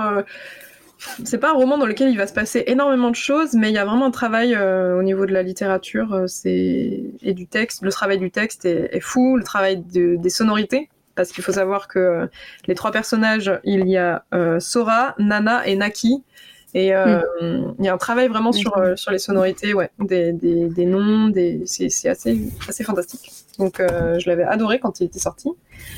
j'ai pris Kim Yedin à propos de ma fille. Elle est venue d'ailleurs il n'y a pas très longtemps à librairie. Je sais pas si tu étais là. Non, non, non, j'étais, j'étais pas dispo ce jour-là. Et ben, en tout cas, c'est, c'est un roman que je conseille énormément aussi parce que ça change. On suit une femme dont la fille est lesbienne. Et, euh, et, sa fille euh, demande, euh, n'a plus un, plus un rond. Elle est professeure, comment on appelle ça, les professeurs qui sont pas, qui sont, qui contractuels? voilà, contractuels, exactement. Elle est professeure contractuelle et elle défend d'arrache-pied. Elle est dans les syndicats. Enfin, elle participe à, à beaucoup d'actions pour protéger les professeurs comme elle dans la même situation. Et un jour, elle, elle demande à sa mère, en gros, de si elle peut pas retourner vivre chez elle parce qu'elle a plus un rond. Sauf qu'elle est en couple depuis 7 ans avec, euh, avec une autre femme et, euh, et donc la mère n'a toujours pas, n'a pas accepté ça et euh, ça va être leur cohabitation à 3, puis à 4. comment parler de ce livre sans spoiler trop? C'est très très beau, c'est raconté du point de vue de la mère, donc il y a plein de gens, euh, je sais que ça leur a pas forcément euh, plu parce qu'elle dit des choses parfois très difficiles à entendre. Bah, moi j'imagine euh, que si elle accepte pas, c'est très dur, je pense. Voilà. Mais j'ai trouvé ça vraiment pertinent de prendre le point de vue de la mère, qui est une femme qui prend de l'âge. En parallèle, elle s'occupe parce que elle a besoin de fonds aussi, donc elle travaille et elle s'occupe d'une femme dans une maison de retraite qui n'a pas de famille, parce qu'elle elle s'est jamais mariée, elle a jamais eu d'enfant. Et, euh, et, elle a été très connue dans le passé pour faire beaucoup d'actions euh, bénéfiques pour d'autres. Elle a beaucoup donné, elle a donné beaucoup d'argent à des gens qu'elle connaissait pas, etc. Et en fait, cette femme, elle se retrouve très seule et elle perd la tête. Et donc la narratrice, elle s'occupe de cette femme et elle fait vraiment le parallèle entre cette femme et sa fille, dans le sens où mm. elle est persuadée que sa fille, ne choisissant pas le schéma, ne choisissant avec des guillemets évidemment, oui. le, le, le, format traditionnel de la de la société, c'est-à-dire la famille, avec un homme et une femme et des mm. enfants, elle est persuadée que sa fille va finir seule. Comme cette euh, personne dont elle s'occupe. Et sans reconnaissance de rien. Euh, et, en fait, elle en est terrifiée, d'une certaine manière, pour sa fille, parce qu'elle elle aime, elle aime sa fille, ça se sent dans l'écriture et dans ce qu'elle dit, mais elle ne la comprend pas, et c'est viscéral cette incompréhension. Euh, évidemment, ça, ça évolue un peu dans le roman. Il n'y a pas de happy end à la fin par contre. Mm. c'est ça qui est bien. Ça n'aurait pas de sens d'avoir un happy end. Bah, ce serait un peu bizarre de. Alors même que les, croyances sont tellement ancrées que c'est très difficile. j'imagine que c'est pas. Ce serait un peu ça, enfin ça, ça donnerait un peu une impression d'aberration mais totalement. tout le monde est beau et gentil exactement et c'est et c'est loin d'être d'être le cas quoi donc euh, voilà un super euh, vraiment un roman que j'ai adoré euh, bon, je vais pas tous les faire, mais euh, il y a un qui est sorti récemment, vous avez sans doute entendu parler. Euh, c'est Lapin maudit. Bon, c'est pas un ah roman, c'est un recueil de nouvelles de Changbora. et c'est un recueil qui mêle le fantastique, la science-fiction, l'horreur, le rêve, enfin l'onirisme, les contes, et qui donne quelque chose d'assez d'assez cool. Déjà, ça change énormément, c'est très surprenant. Il y a mm. Il y a quelques nouvelles en particulier euh, qui m'ont énormément marqué. Je pense à la tête. Le principe de la tête, c'est une femme euh, où un jour, par sans, sans, par pur hasard, il y a une, une forme de tête qui sort de ses toilettes, qui s'adresse à elle, en lui disant, euh, en l'appelant maman littéralement ou ma mère, je sais plus le, le, terme exact, mais et donc la dame interloquée ne comprend pas ce que c'est que cette espèce de tête qui lui parle et donc, euh, elle, euh, euh, tire la chasse d'eau, et puis elle y pense plus. Et cette tête va revenir, en fait, régulièrement, dans, tout au long de sa vie. Et jusqu'à un point particulier. Pareil, j'ai pas très envie de spoiler, mais je trouve ça assez phénoménal. En fait, sa tête, elle lui explique qu'elle est née de ses, ses excréments, littéralement. Et euh, ce qui peut paraître un peu dégoûtant, mais, mais moi j'ai trouvé ça super, euh, super original déjà dans la conception du récit. Super déroutant, mais dans le bon sens du terme. Et puis ça dit pas mal de choses sur euh, la femme justement et sur la perception, comment cette femme elle se voit. Et puis elle parle de cette tête à son mari et à sa fille et, et ils répondent comme si c'était normal que qu'elle ait vu ça. et pense pas à ça, euh, mm. t'occupe pas de cette tête, ça c'est pas important quoi. Et, et ça va jusqu'à un certain point. Bon bref, mais il faut vraiment la lire. Je pense la tête, elle est, moi, elle m'a énormément marqué. Euh, voilà, Lapin maudit, la nouvelle éponyme du, recueil, euh, qui tourne beaucoup autour de la vengeance et autour de, de comment quand on, enfin, si, est-ce que la vengeance est une fin qui va nous satisfaire ou non? En, partie, et puis c'est très, il y a, beaucoup de, magie d'une certaine manière, de fantastique. Et moi j'adore. Donc euh, Lapin maudit, voilà, ça je peux que le conseiller. Et il y a plein de gens qui l'ont lu qui sont pas du tout dans ce genre de récit d'habitude et qui ont adoré. Qui ont été surpris positivement à chaque fois. Et, euh, et, dans tous les cas, même si même si c'est pas un coup de cœur, c'est ça ça ça fait bouger. Ça laisse des traces quand même. Ça interroge, ouais, ça laisse des traces et, et puis c'est très original dans le dans ce qui est publié euh, de coréen. Bon après, euh, je pense qu'il a été publié en français parce que en partie parce qu'il a eu une très grande renommée. il est d'abord sorti en anglais mm. et il a une très il a très bien marché en dans la dans le monde anglophone on va dire. Il a été, je sais plus si c'est lui qui l'a gagné, mais en tout cas, il a été sélectionné sur le Man Booker Prize, si je me trompe pas. Donc euh, voilà, ça dit beaucoup de choses évidemment sur, euh, sur ce livre. Donc voilà, c'était une petite sélection. Rapidement, juste, peut-être, euh, en BD, parce qu'on a quand même des BD aussi, des mm. webtoons aussi, mm. mais pour les, les webtoons, il faudrait carrément faire que vous fassiez un podcast dessus, à mon avis. Ça vaudrait le coup. Bah, du coup, du coup, on t'invitera aussi. sais si j'aurais beaucoup de choses à dire parce que. Enfin, si, j'aurais des choses à dire, mais je suis pas sûre que. Moi, les webtoons, je suis pas. Très fan Très fan. Hmm. Voilà. Pour. Euh, alors, j'en lis, hein, du coup, et il y en a. Bah, Solo Leveling que tout le monde connaît, je l'adore. Je suis très facile. Encore une fois, moi, je suis un public facile, hein, donc euh, j'ai pas de problème avec Solo Leveling. C'est juste l'idée de publication du webtoon qui me pose question. Mais ça, c'est la, plus le côté français, du coup. Euh, enfin, la politique française éditoriale. Euh. Euh, oui, même, même coréen, du coup, finalement. mais ouais, en ce qui concerne la France, ouais, du coup. Enfin, c'est pas que je suis contre, c'est simplement que je me demande si on n'est pas allé un peu trop vite. Voilà, dans la mm. publication de Webtoon. ou s'il n'aurait pas fallu se poser peut-être des questions par rapport, questions. voilà, par rapport au, au, fait que ce soit en couleur et donc forcément ça va coûter plus cher à. À l'édition.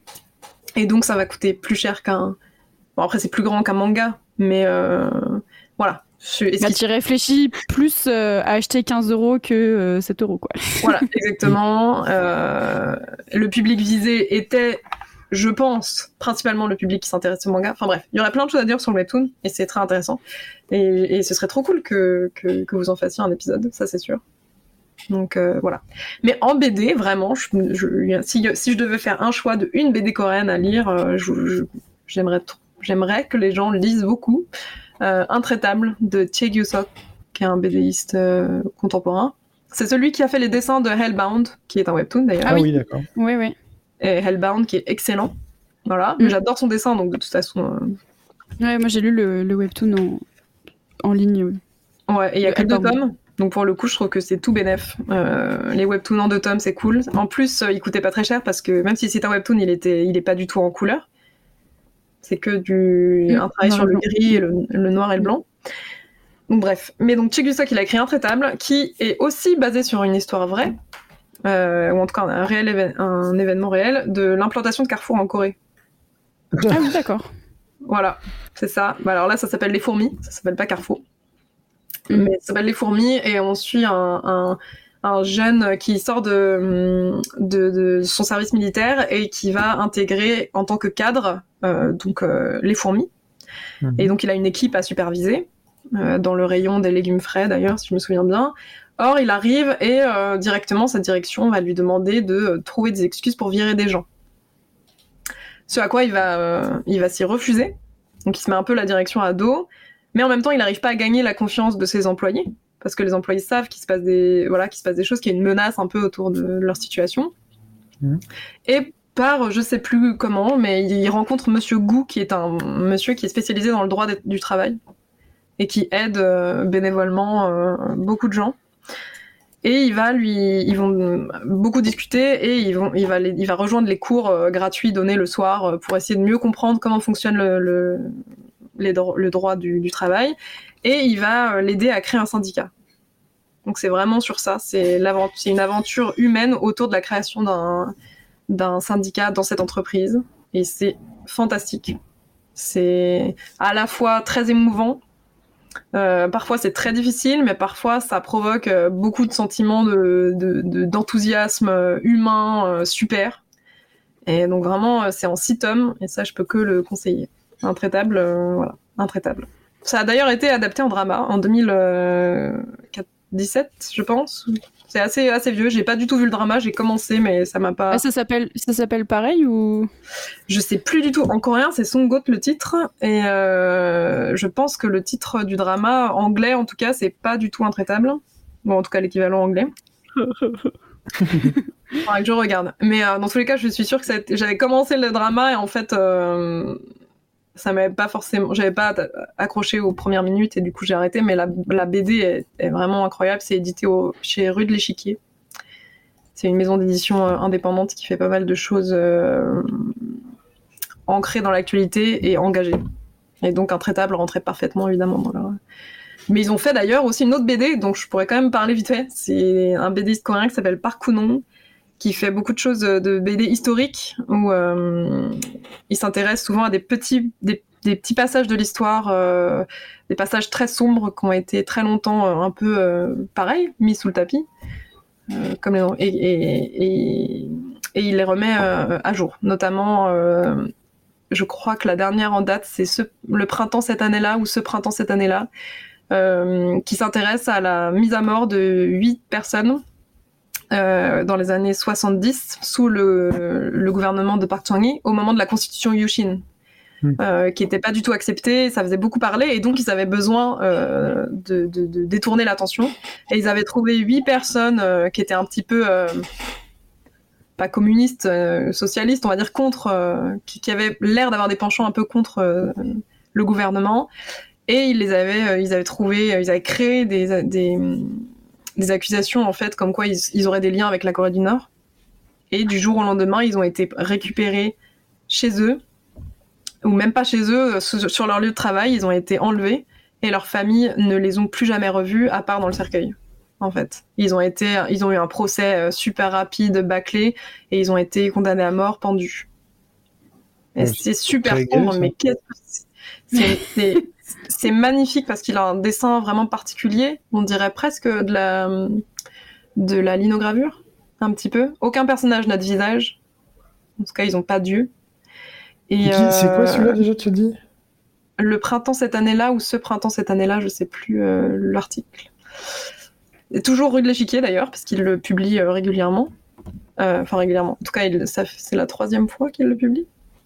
Ça, c'est bon. Et, et c'est vraiment très beau. À la fin, il y a un dossier, c'est assez, c'est une très grosse BD. Hein. Et à la fin, il y a un dossier euh, qui revient sur cette histoire euh, un peu plus en détail. Il y a les photos de ces huit personnes. Enfin, c'est vraiment, euh, c'est vraiment très cool. Voilà. Donc, Park Kunon, un BDiste coréen que je trouve très très cool. Et, et voilà. Peut-être pour la mentionner parce qu'elle fait des choses aussi fantastiques sur l'histoire de la Corée, mais pas que. Il y a Kim Gum-suk, Gendry Kim. Non, c'est Gonsuk Gendry Kim ou Kim Gonsuk qui s'est mariée avec un Français. Et elle a fait beaucoup de bandes dessinées voilà, qui traitent de l'histoire de la Corée. Euh, notamment, laquelle elle a fait récemment? Un matin de ce printemps-là, pardon. Oh là là. Ah bah un matin de ce printemps-là. pardon. Mais parce que j'avais, j'avais l'édition coréenne et euh, j'avais fait une traduction du titre euh, qui, qui n'est pas exactement la même que la version française. C'est Un matin de ce printemps-là. Oui, ça n'a rien à voir, effectivement. Bah, il y a printemps, quoi. Oh là. Et Kim Gum-suk, elle a écrit notamment L'attente. Voilà, c'était celui-là auquel je pensais. Qui parle de la, de la séparation d'une famille coréenne au moment du, du, du, conflit euh, de la guerre. Ah, trop euh, bien les graphismes. De Park Bah, euh, de suite. Ouais, putain, trop bien. De un matin de ce printemps, je Un printemps de ce matin-là ou, ou l'inverse. on sait plus, on sait plus. Clémence nous embrouille. Pardon. En plus, il y en a eu plein d'un coup, mais euh, voilà. Un matin de ce printemps-là. Oui, il a des graphismes fantastiques. Moi, j'adore. Bon, très sombre. T'as entendu la carte bleue? Hmm? Tu vas souffrir. Voilà. Hmm. Et donc l'attente de Kim Gum-suk pour euh, parce que je pense qu'elle est importante aussi à citer pour euh, tout ce qu'elle fait et elle hmm. est très très très traduite en français. Il y a plein de choses qui existent. Donc elle aussi, elle a un graphisme particulier qui est à l'encre de Chine. Donc, euh, ah oui. pareil, un peu, un peu, sombre, mais très, très, très mm. chouette. Voilà.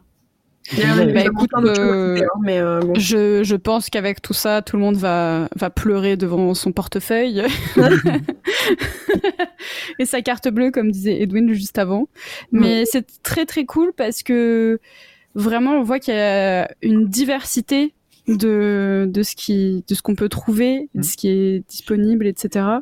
Et franchement, tout le monde peut y retrouver son son compte, je mmh. pense. Donc, euh, puis découvrir d'autres choses auxquelles on n'est pas forcément habitué non plus euh, mmh. à lire. Donc, euh, très très chouette. Puis là, on a parlé que de littérature et un tout petit peu de BD, mais en vrai, il y a plein de il y a, y a, aussi tout, tout le côté. Il n'y a pas non plus énormément de masse de, de, de références, plus d'essais ou autres, mais il y en a quand même. Euh, ou rien que des livres d'histoire, des livres sur la société coréenne actuelle, ou il y, y, a plein d'autres choses.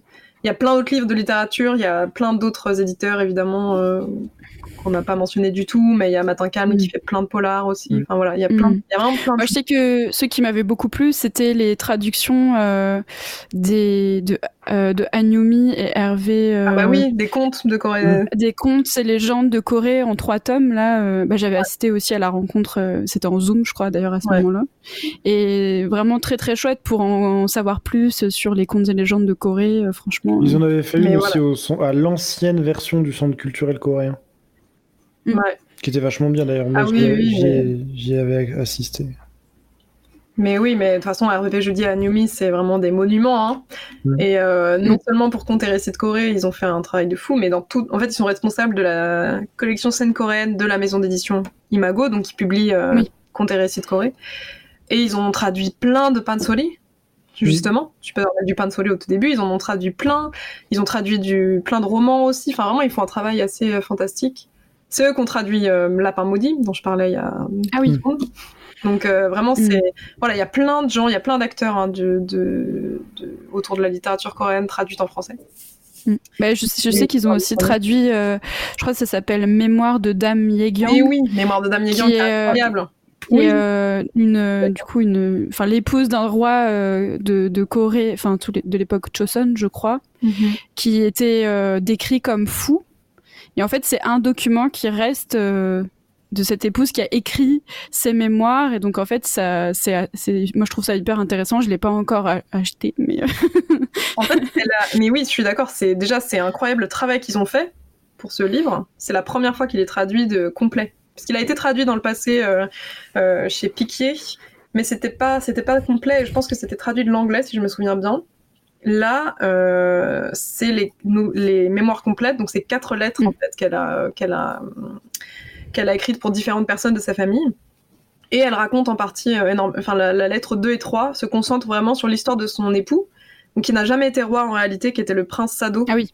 Il y a un ah excellent film qui s'appelle Sado, euh, mm. que je vous conseille de regarder parce qu'en fait c'est vraiment, ça se voit que évidemment ils ont tiré tout de ce livre de mémoire. ouais. Parce que vraiment, il y a tout, littéralement. Euh, même là, enfin, il y a une histoire de porte, euh, parce qu'ils entraient par des portes différentes. Bref, tout, vraiment, les petits détails sont pris du, des mémoires. Il est fantastique, ce bouquin. Il est très, très. C'est super beau. Et donc, l'histoire du prince Sado qui a été euh, condamné à, par son père, le roi Yangzhou. Je sais plus. Mais alors, oui, c'est, je me rappelle, en fait, il normalement, il n'a pas le droit de le condamner à mort. Exactement. Parce que c'est le prince héritier. Et donc, il y a toute une combine pour euh, le laisser mourir, en gros. Exactement. Je crois qu'il l'enferme dans un coffre ou un truc comme ça. Ouais, un coffre. Du coup, il le, il le tue pas lui-même. Mais euh, bon, mais parce qu'il y a le côté où il était fou, donc il pouvait pas devenir, enfin, il voulait pas le faire devenir roi. Exactement. il y avait trop de problèmes euh, politiquement. Euh, et oui, il était fou, il, il a tué des gens, etc. Mais il y a une raison, et c'est ça qui est, qui est, qui est, vraiment superbe dans, ce, dans le film, mais aussi du coup dans le livre, c'est qu'on comprend. En gros, elle explique un peu sa théorie à elle hein, sur pourquoi il est ça vient. fou. Voilà. Mm. Et ça vient pas de nulle part. Voilà. Et elle l'a écrit à des moments différents de sa vie. Enfin, les quatre, les quatre lettres ont été écrites à des moments différents de sa vie, et du coup, son discours change un petit peu. Dans la première, par exemple, elle reste très très neutre, parce que le roi était encore en vie, le roi, le père de son époux, mm. et que ça pouvait mettre en danger son fils à elle. Donc vraiment, c'est assez phénoménal comme livre, donc oui, bien sûr. Mais oui, il ne pouvait pas être euh, condamné à mort, le prince Sado, euh, en tout cas pas directement, parce que ça aurait rendu toute la lignée familiale coupable de trahison, en fait. Hmm. Et donc euh, voilà, mais c'est fantastique, hein, c'est incroyable. Donc oui, Damien Gang, évidemment, un livre qu'on pourrait encourager à lire aussi. voilà, et donc on est à presque deux heures de. de discussion. Mais c'est intéressant. Un jour. Mais oui, mais évidemment que c'est intéressant. oui, et puis vraiment, encore une fois, il y aurait trop, il y aurait plein de choses, euh, plein de choses euh, supplémentaires à dire. Est-ce qu'on ferait pas un deuxième épisode? Envie de dire. bah, dans la mesure où presque là, en discutant une fois, on a fait deux épisodes déjà. Qui n'en sera qu'un bah, seul. Hein, écoute, avec euh, évidemment grand plaisir.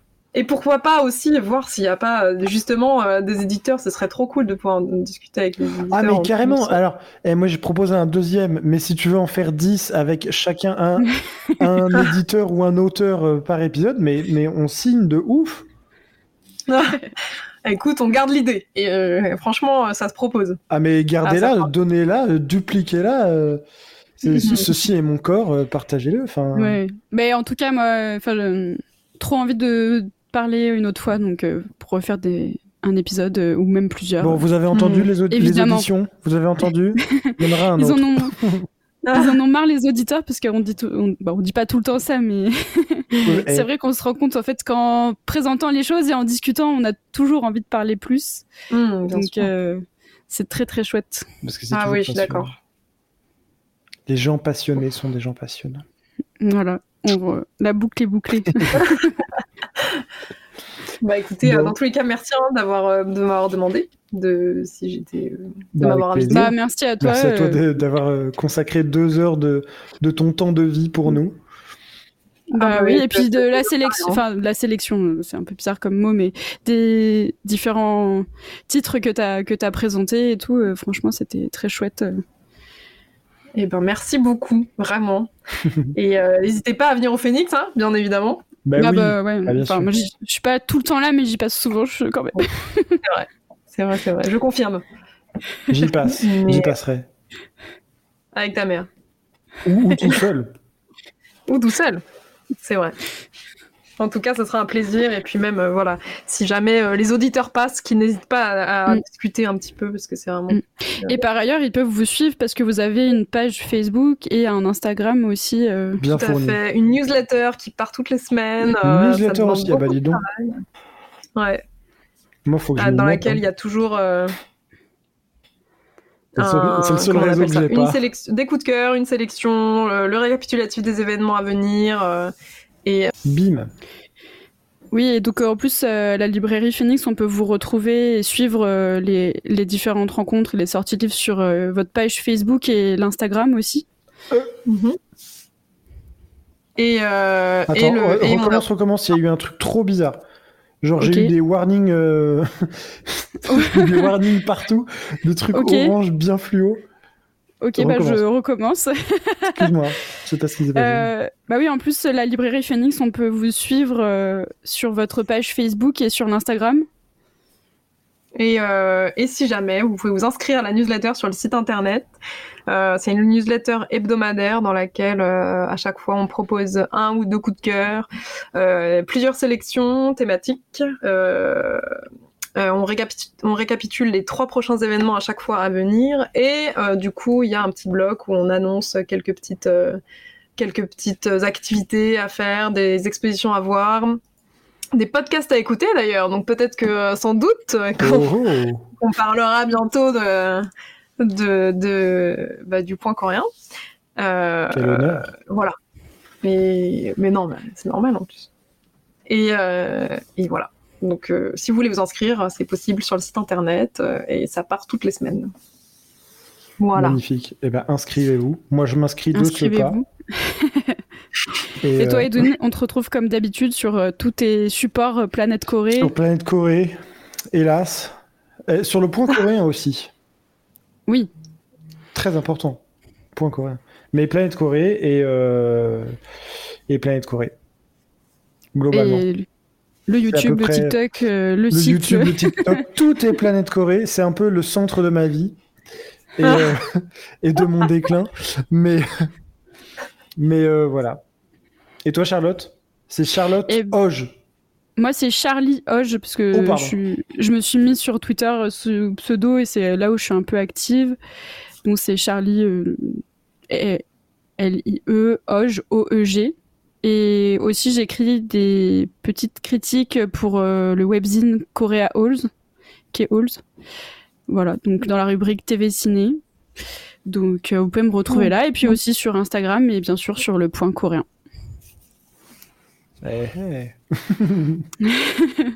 Voilà, et merci de si vous nous avez écouté jusque là parce que presque deux heures d'épisode.